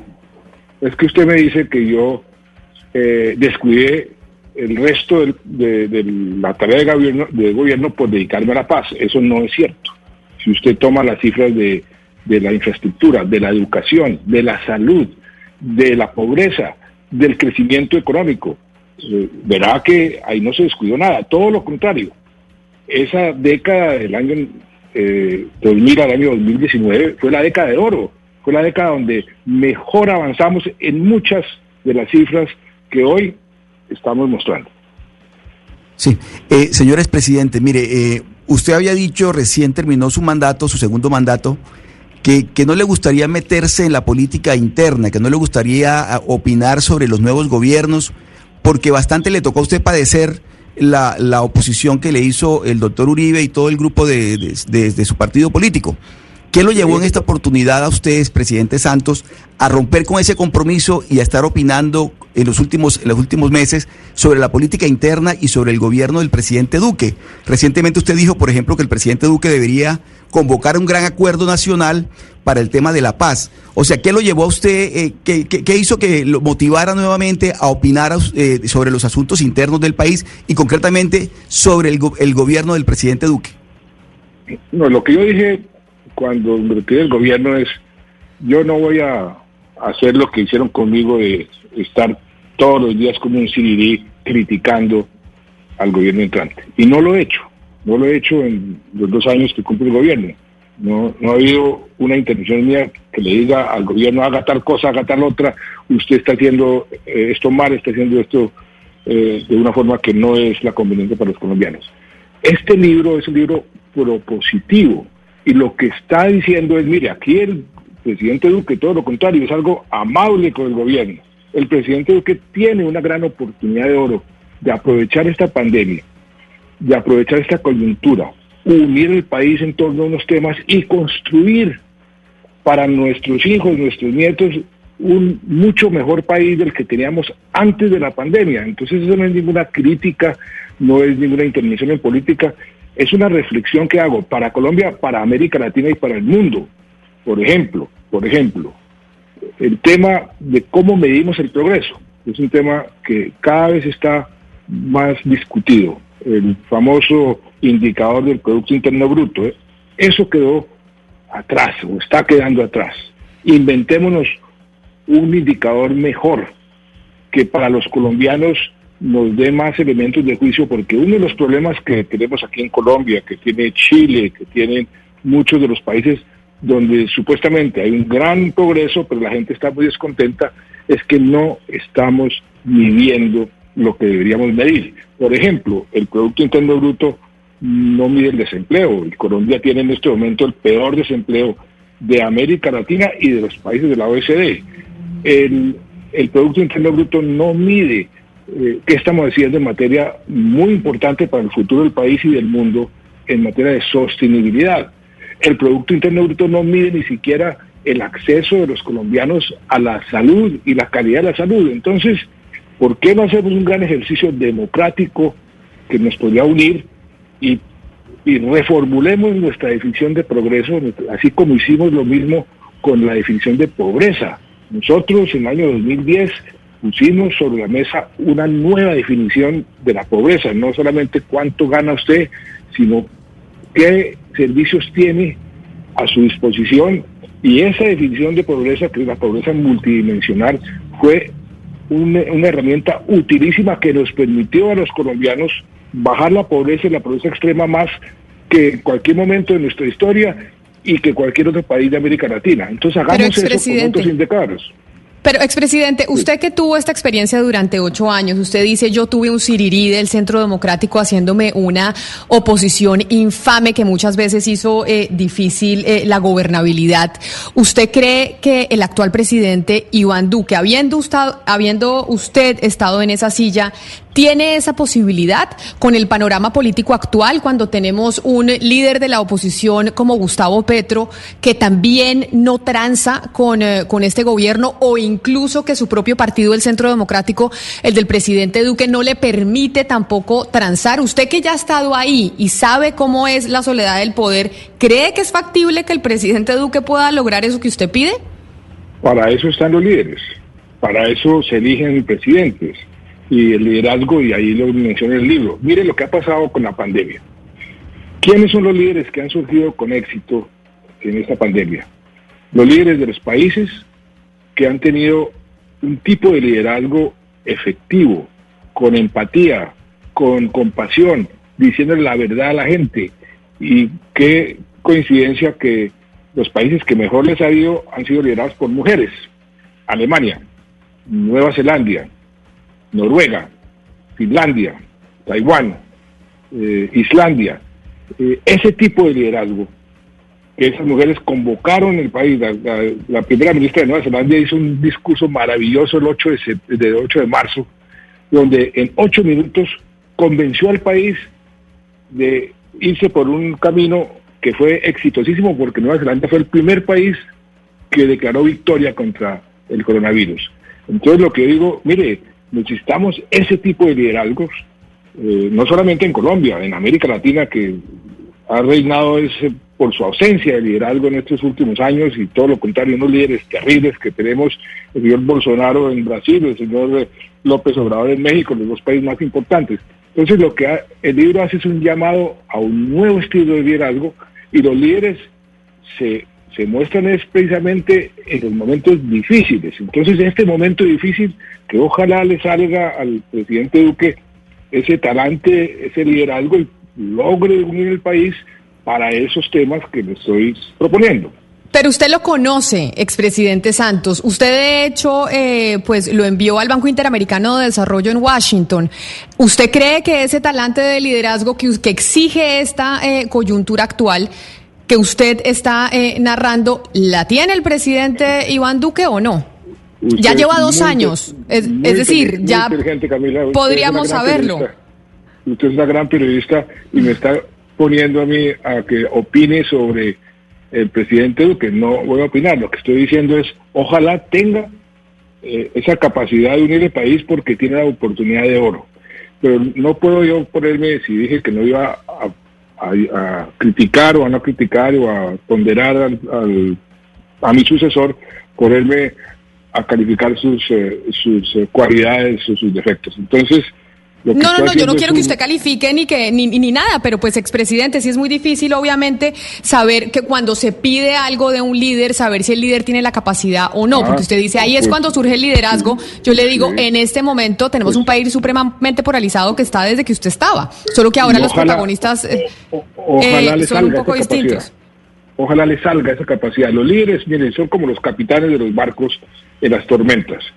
Eh, a ese capitán, cuando está en la tormenta, le salen una serie de virtudes que le permiten eh, organizar su, su, tripulación y, y su barco y coger un rumbo y salir de la tormenta. Ojalá nuestro presidente, porque es el presidente de todos los colombianos, cuando lo eligen no es el presidente de, un partido, es el presidente de todos los clanes, de todos los colombianos, tenga la visión, la capacidad, eh, la interesa para ver el momento político, aprovecharlo y usar su liderazgo, su poder, porque tiene mucho poder, por ahí, ahí está la presidencia de la República, para sacarnos de esta pandemia de la mejor forma posible. Eso es lo que estoy diciendo, pero no solamente para, para Duque, para los líderes de los demás países de América Latina, porque vuelvo y repito, estamos viendo una total falta de liderazgo en toda la región, infortunadamente. Claro, y ahora permítame preguntarlo. Yo sé que usted me va a decir que no quiere opinar porque no quiere juzgar al presidente Duque, ni mucho menos, pero aprovechando que lo tengo en la línea y que usted tuvo la condición eh, de mandatario, esta mañana, aquí en Mañanas Blue, en su entrevista para hablar de los dos años de gobierno, el presidente Duque habló quizá del juicio más importante de la historia que estamos teniendo en este momento, en donde la Corte Suprema de Justicia está evaluando la posibilidad de privar de su libertad al expresidente Álvaro Uribe, hoy senador del Centro Democrático. Y el eh, presidente Iván Duque pues dio una declaración eh, que muchos han interpretado como intromisión en, la independencia de la justicia, que él como presidente no puede decir que confía en eh, la inocencia del expresidente Álvaro Uribe y que espera que la Corte Suprema de Justicia no tome dicha decisión, palabras más, palabras menos, eso fue lo que dijo. Usted, usted eh, como mandatario ¿Qué opina de esa respuesta del expresidente Iván, del presidente Iván Duque? Yo digo lo que yo pienso sobre ese tema. Al expresidente y hoy senador Uribe hay que respetarle lo que se le respeta a todo ciudadano. Hay que presumir su inocencia hasta que no se puede lo contrario. Está ante la justicia. Ojalá, porque yo no le deseo eh, mal a nadie, ojalá salga bien de esto. Y es mi deseo, yo creo que para él personalmente, para su familia y para el país. Ojalá salga bien de esta situación. Pero yo no voy a ponerme a decir a la Corte haga tal cosa o haga tal otra o insinuarle a la Corte o a la justicia, porque estaría ahí sí eh, violando un principio sagrado y que es el respeto por la independencia de los poderes públicos. Pero repito, ojalá el expresidente y el senador Uribe salga bien de esta situación. Eh, la justicia tomará la decisión que crea la más conveniente y yo no le deseo mal a nadie, ni siquiera a mi principal eh, rival político. Pero, y ya que su principal rival político, el que durante ocho años le hizo oposición, expresidente Santos, ¿cuál cree usted que serían las implicaciones en caso dado de que la Corte Suprema de Justicia tome la decisión de privar de su libertad al, eh, senador Álvaro Uribe? ¿Cuáles serían las implicaciones políticas, sociales eh, para Colombia en caso que por primera vez en la historia eh, un expresidente esté privado de su libertad en nuestro país?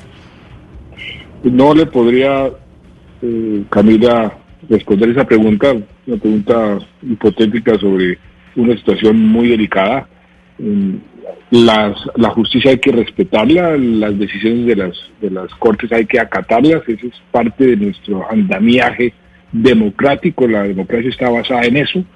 Tenemos unas reglas de juego, una constitución que juramos todos, sobre todo quienes hemos eh, ejercido eh, alguna función pública, juramos cumplir. Entonces, si la, alguna instancia de esa constitución, que es la justicia, toma una determinación, hay que acatarla y seguir adelante, cualquiera que sea esa decisión. Señor expresidente Santos, ¿usted cómo analiza el comportamiento de líderes de oposición con respecto a este tema en lo que tiene que ver con la suerte futura del expresidente Uribe? Se lo pregunto porque usted también fue víctima de un asedio constante por parte de la oposición. ¿Cómo lo analiza usted eh, ese, constante eh, eh, acoso al que se ve sometido el expresidente, el expresidente Uribe por parte de la oposición? ¿Y cómo ve usted, expresidente Santos, el comportamiento de la Corte Suprema de Justicia en este caso? Vuelvo a repetir lo que acabo de decir. Las Cortes, la justicia hay que respetarle sus fueros. cualquiera que quiera influir en la justicia de un lado o del otro no está obrando bien. A la justicia hay que dejarle eh, que tome sus decisiones con independencia y cuando las tome hay que acatar las decisiones de la justicia, eh, sea para bien o sea para mal, pero es la ley y es lo que juramos cumplir. Pero entonces, eh, expresidente, un poco en la línea de lo que le pregunta mi compañero Oscar Montes, porque creo que hace referencia a, Gustavo Petro y a la, y a la oposición también eh, férrea que le ha hecho Gustavo Petro al, eh, al expresidente Álvaro Uribe y esa polarización y esa actuación del, eh, del, senador Gustavo Petro. Por el senador Gustavo Petro sí le puedo preguntar, sobre él sí se puede pronunciar usted o no, porque me dijo que sobre Duque no, pero sobre Petro sí.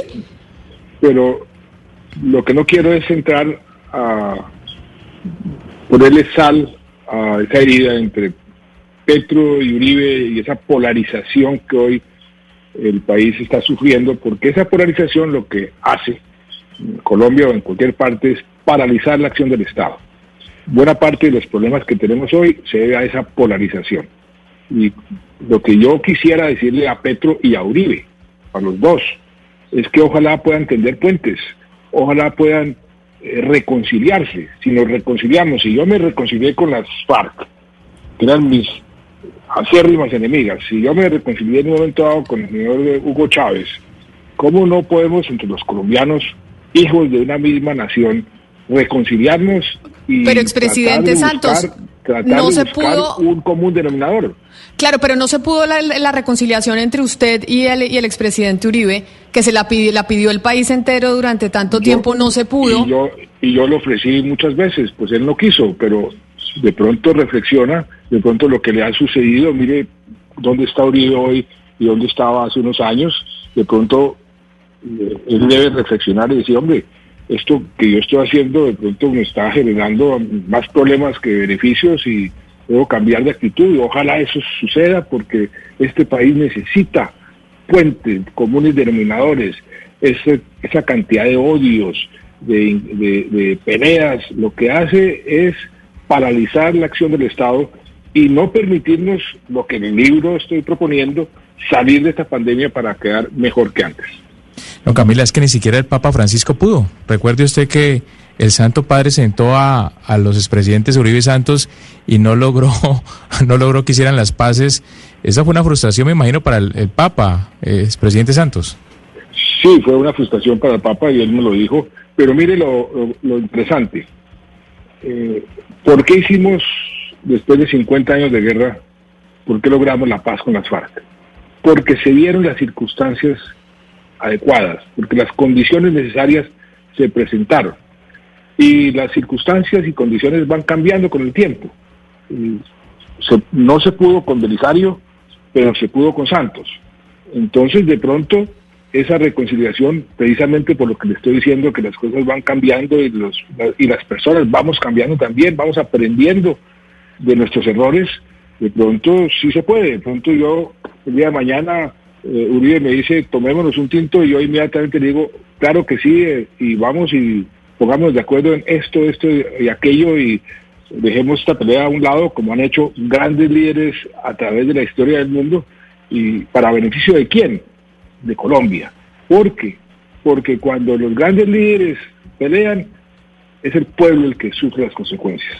Y ojalá se puedan dar las circunstancias entre Petro y Uribe para que se puedan poner de acuerdo en no tienen que ponerse de acuerdo en todo, pero en algo que, como le dije yo a Chávez en un momento, mire, yo nunca voy a ser un revolucionario bolivariano y usted nunca va a ser un liberal demócrata como yo.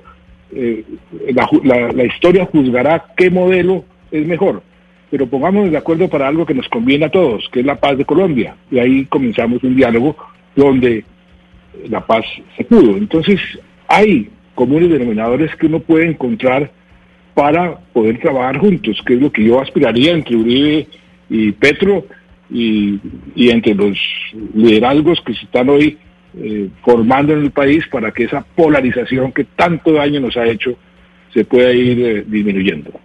Doctor Santos, pero entonces entremos a, profundizar un poco en la paz y conectando con su libro que, es basado pues en, cifras, un punto fundamental de los acuerdos era la eliminación de las estructuras paramilitares, pero hoy vamos en más de 200 desmovilizados que han sido asesinados.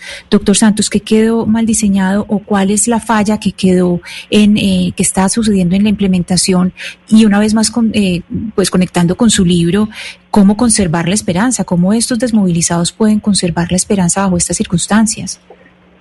Mira, ahí se creó una comisión de garantías que debe presidir el propio presidente de la República. Yo presidí todas las semanas esa comisión de garantías para hacerle un seguimiento precisamente a ese tipo de situaciones de asesinatos de líderes sociales o de eh, miembros de la ex FARC guerrillera. eso debe continuar porque eso necesita el liderazgo del propio presidente de la República, eso no se puede delegar. Y es un tema que a mí me preocupa mucho, que preocupa mucho al mundo entero, el asesinato de los líderes eh, sociales y de, los antiguos miembros de la FARC, es algo que tenemos todos, y eso en eso deberíamos ponernos todos de acuerdo a ponerle freno, porque realmente si usted me pregunta qué es lo que en este momento más me preocupa del proceso de paz, es eso, el asesinato de los líderes sociales, que surge también del propio proceso de paz. Eso es, evidente, mire, a muchos líderes los están matando porque están promoviendo la erradicación voluntaria de los cultivos ilícitos, porque esa erradicación voluntaria se probó que era efectiva, que la resiembra era menos del 1%. Entonces los narcotraficantes se dieron cuenta de eso y dijeron, uy, nos vamos a caer sin materia prima, vamos a matar a los que están promoviendo la erradicación voluntaria. Por otro lado, la política de devolverle a los campesinos la tierra que les habían quitado a punta de fusil. Llevábamos cerca de 350 mil o, más hectáreas ya devueltas con títulos a los campesinos, pero muchos terratenientes eh, que se hicieron a esas tierras ilegalmente, ilegalmente, vieron que de pronto iban por ellos, entonces comenzaban a asesinar a los reclamantes de tierras. Los ecologistas, una cifra que a mí me da un tremendo dolor como colombiano. Somos el país donde más ambientalistas asesinan en el mundo. El país más biodiverso, más rico en diversidad porque no hablado del planeta. Eh, ¿Por qué los están asesinando? Porque precisamente se están oponiendo a, esos, a esas mafias que se están apoderando de los bosques para acumular tierra.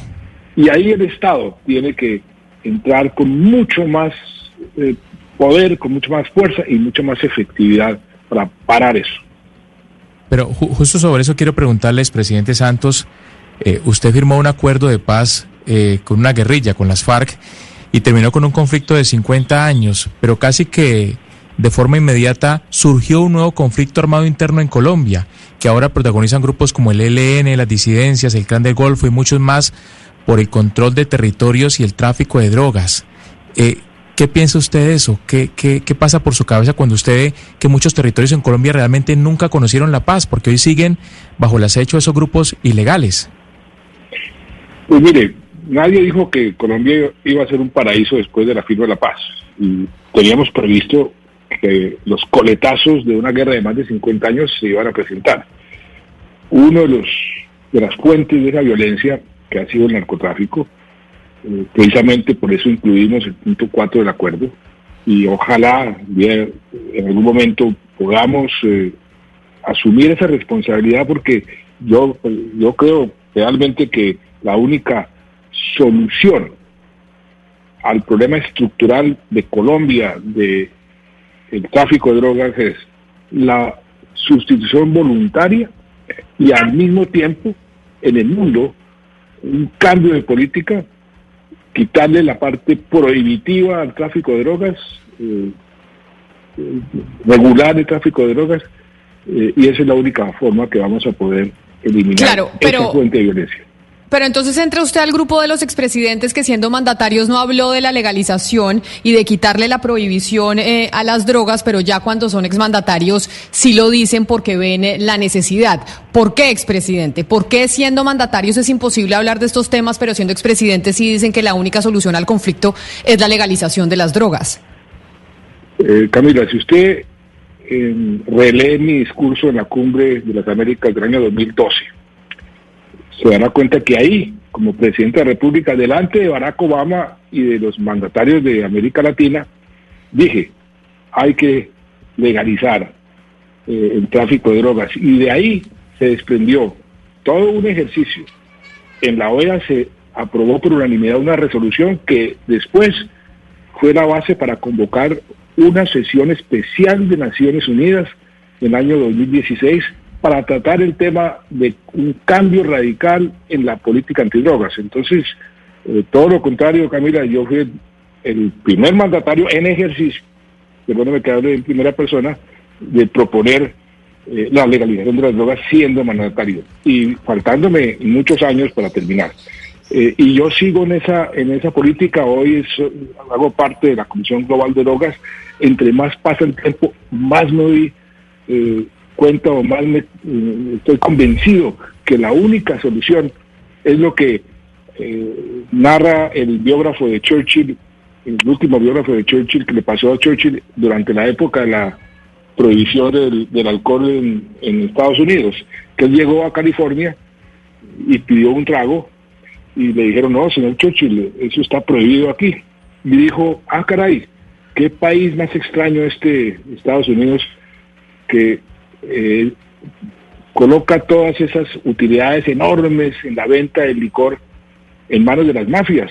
En mi país se la damos al fisco.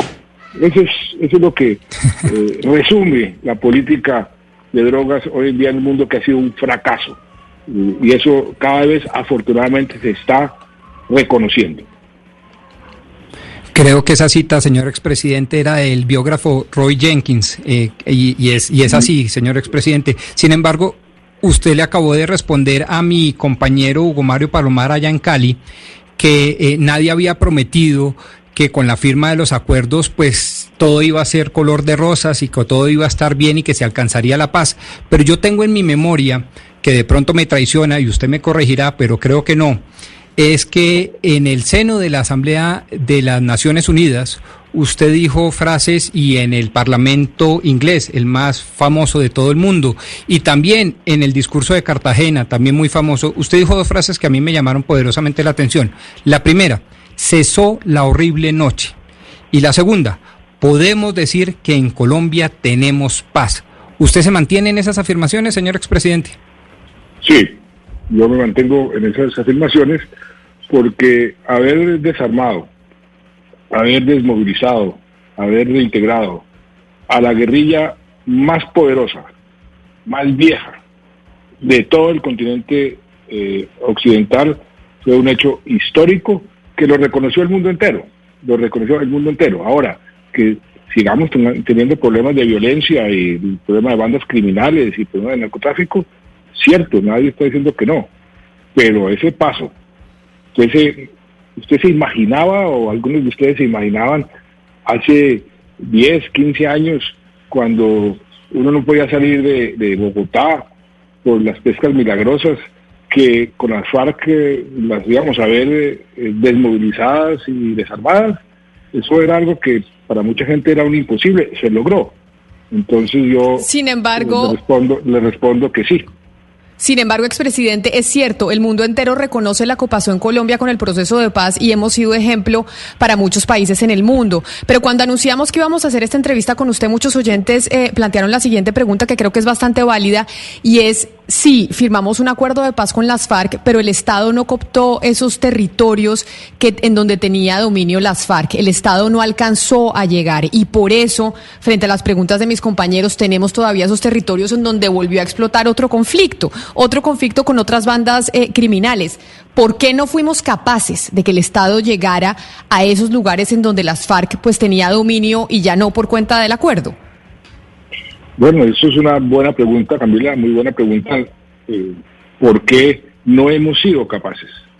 Eh, recién firmado el acuerdo, me acuerdo que el comandante del ejército en ese momento, el general Mejía, nos presentó un plan que se ejecutó de ir a 115 municipios, que eran los que habíamos identificado como más importantes para tener presencia de la fuerza pública en forma inmediata.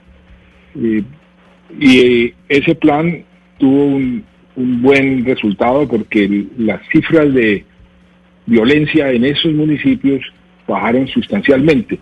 Comenzaron a subir en, otros municipios donde no estábamos presentes.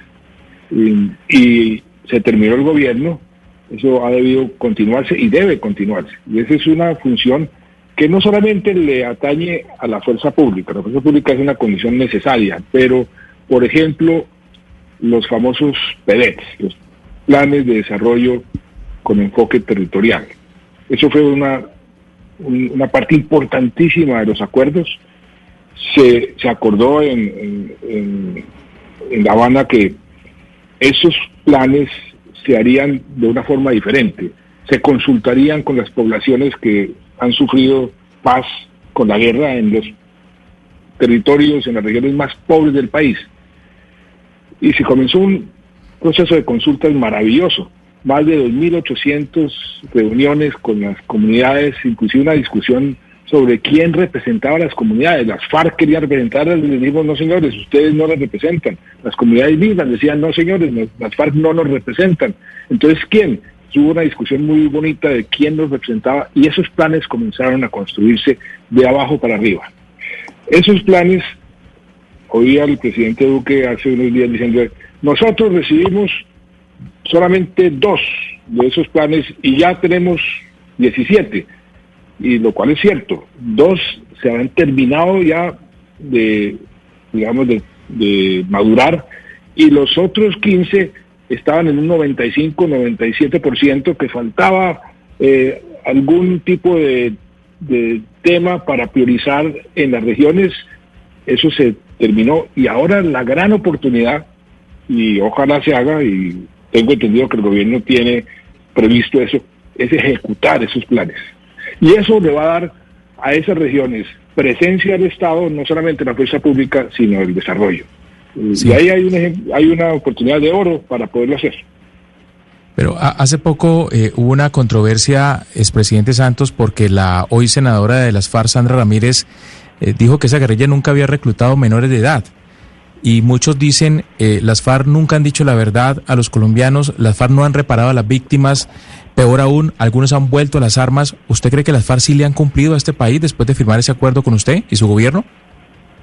Pues mire, la inmensa mayoría de las FARC está desarmada, está reintegrándose o reintegrada, y si no dicen la verdad, pues van a sufrir las consecuencias. Los acuerdos son muy claros. Los acuerdos dicen, el que no diga la verdad y no asuma la responsabilidad, entonces los beneficios jurídicos no se le aplicarán y se va para la cárcel. Y eso está en proceso y yo espero que cuando se confronten con la justicia especial, digan la verdad, asuman su responsabilidad porque es la base también de la justicia transicional. Un mensaje optimista para un mundo en crisis. Es el libro del expresidente Juan Manuel Santos. Espero yo, y se lo digo eh, yo directamente, no sé el resto de mis compañeros, expresidente Santos, que ojalá el mensaje, el mensaje cale, que de verdad tengamos eh, optimismo entre los colombianos, entre los latinoamericanos por cuenta de, en medio de esta pandemia que estamos viviendo, porque lo necesitamos más que nunca. O sea que muchas gracias por, eh, por habernos atendido y ojalá que ese mensaje que está tratando usted de mandar sobre el optimismo, eh, pues lo empezamos a ver mucho más en nuestro país. Mil gracias por haber estado con nosotros hoy aquí en Mañanas Blue. A ustedes, Camila, muchas gracias por esta oportunidad y no se les olvide que la esperanza hay que mantenerla siempre porque es eh, la base del progreso. Gracias. Pues en eso estamos y por eso hablando con usted sobre este libro, de varias entrevistas con eh, diferentes exministros, con expertos de la realidad eh, nacional, para hablar de por qué estamos bien, por qué eh, a veces, a pesar de que vemos las cosas, eh, el vaso medio eh, vacío, realmente el vaso está medio lleno. Es la una de la tarde, un minuto. Era el expresidente Juan Manuel Santos hablando sobre ese libro que ya están todas las librerías del país y pues para mandar ese mensaje que ojalá nos llegue a todos. A ustedes mil gracias por haber estado conectados hoy a través eh, de las diferentes plataformas digitales. Los dejamos con nuestros compañeros de Meridiano Blue que llegan con todas las noticias de Colombia y del mundo.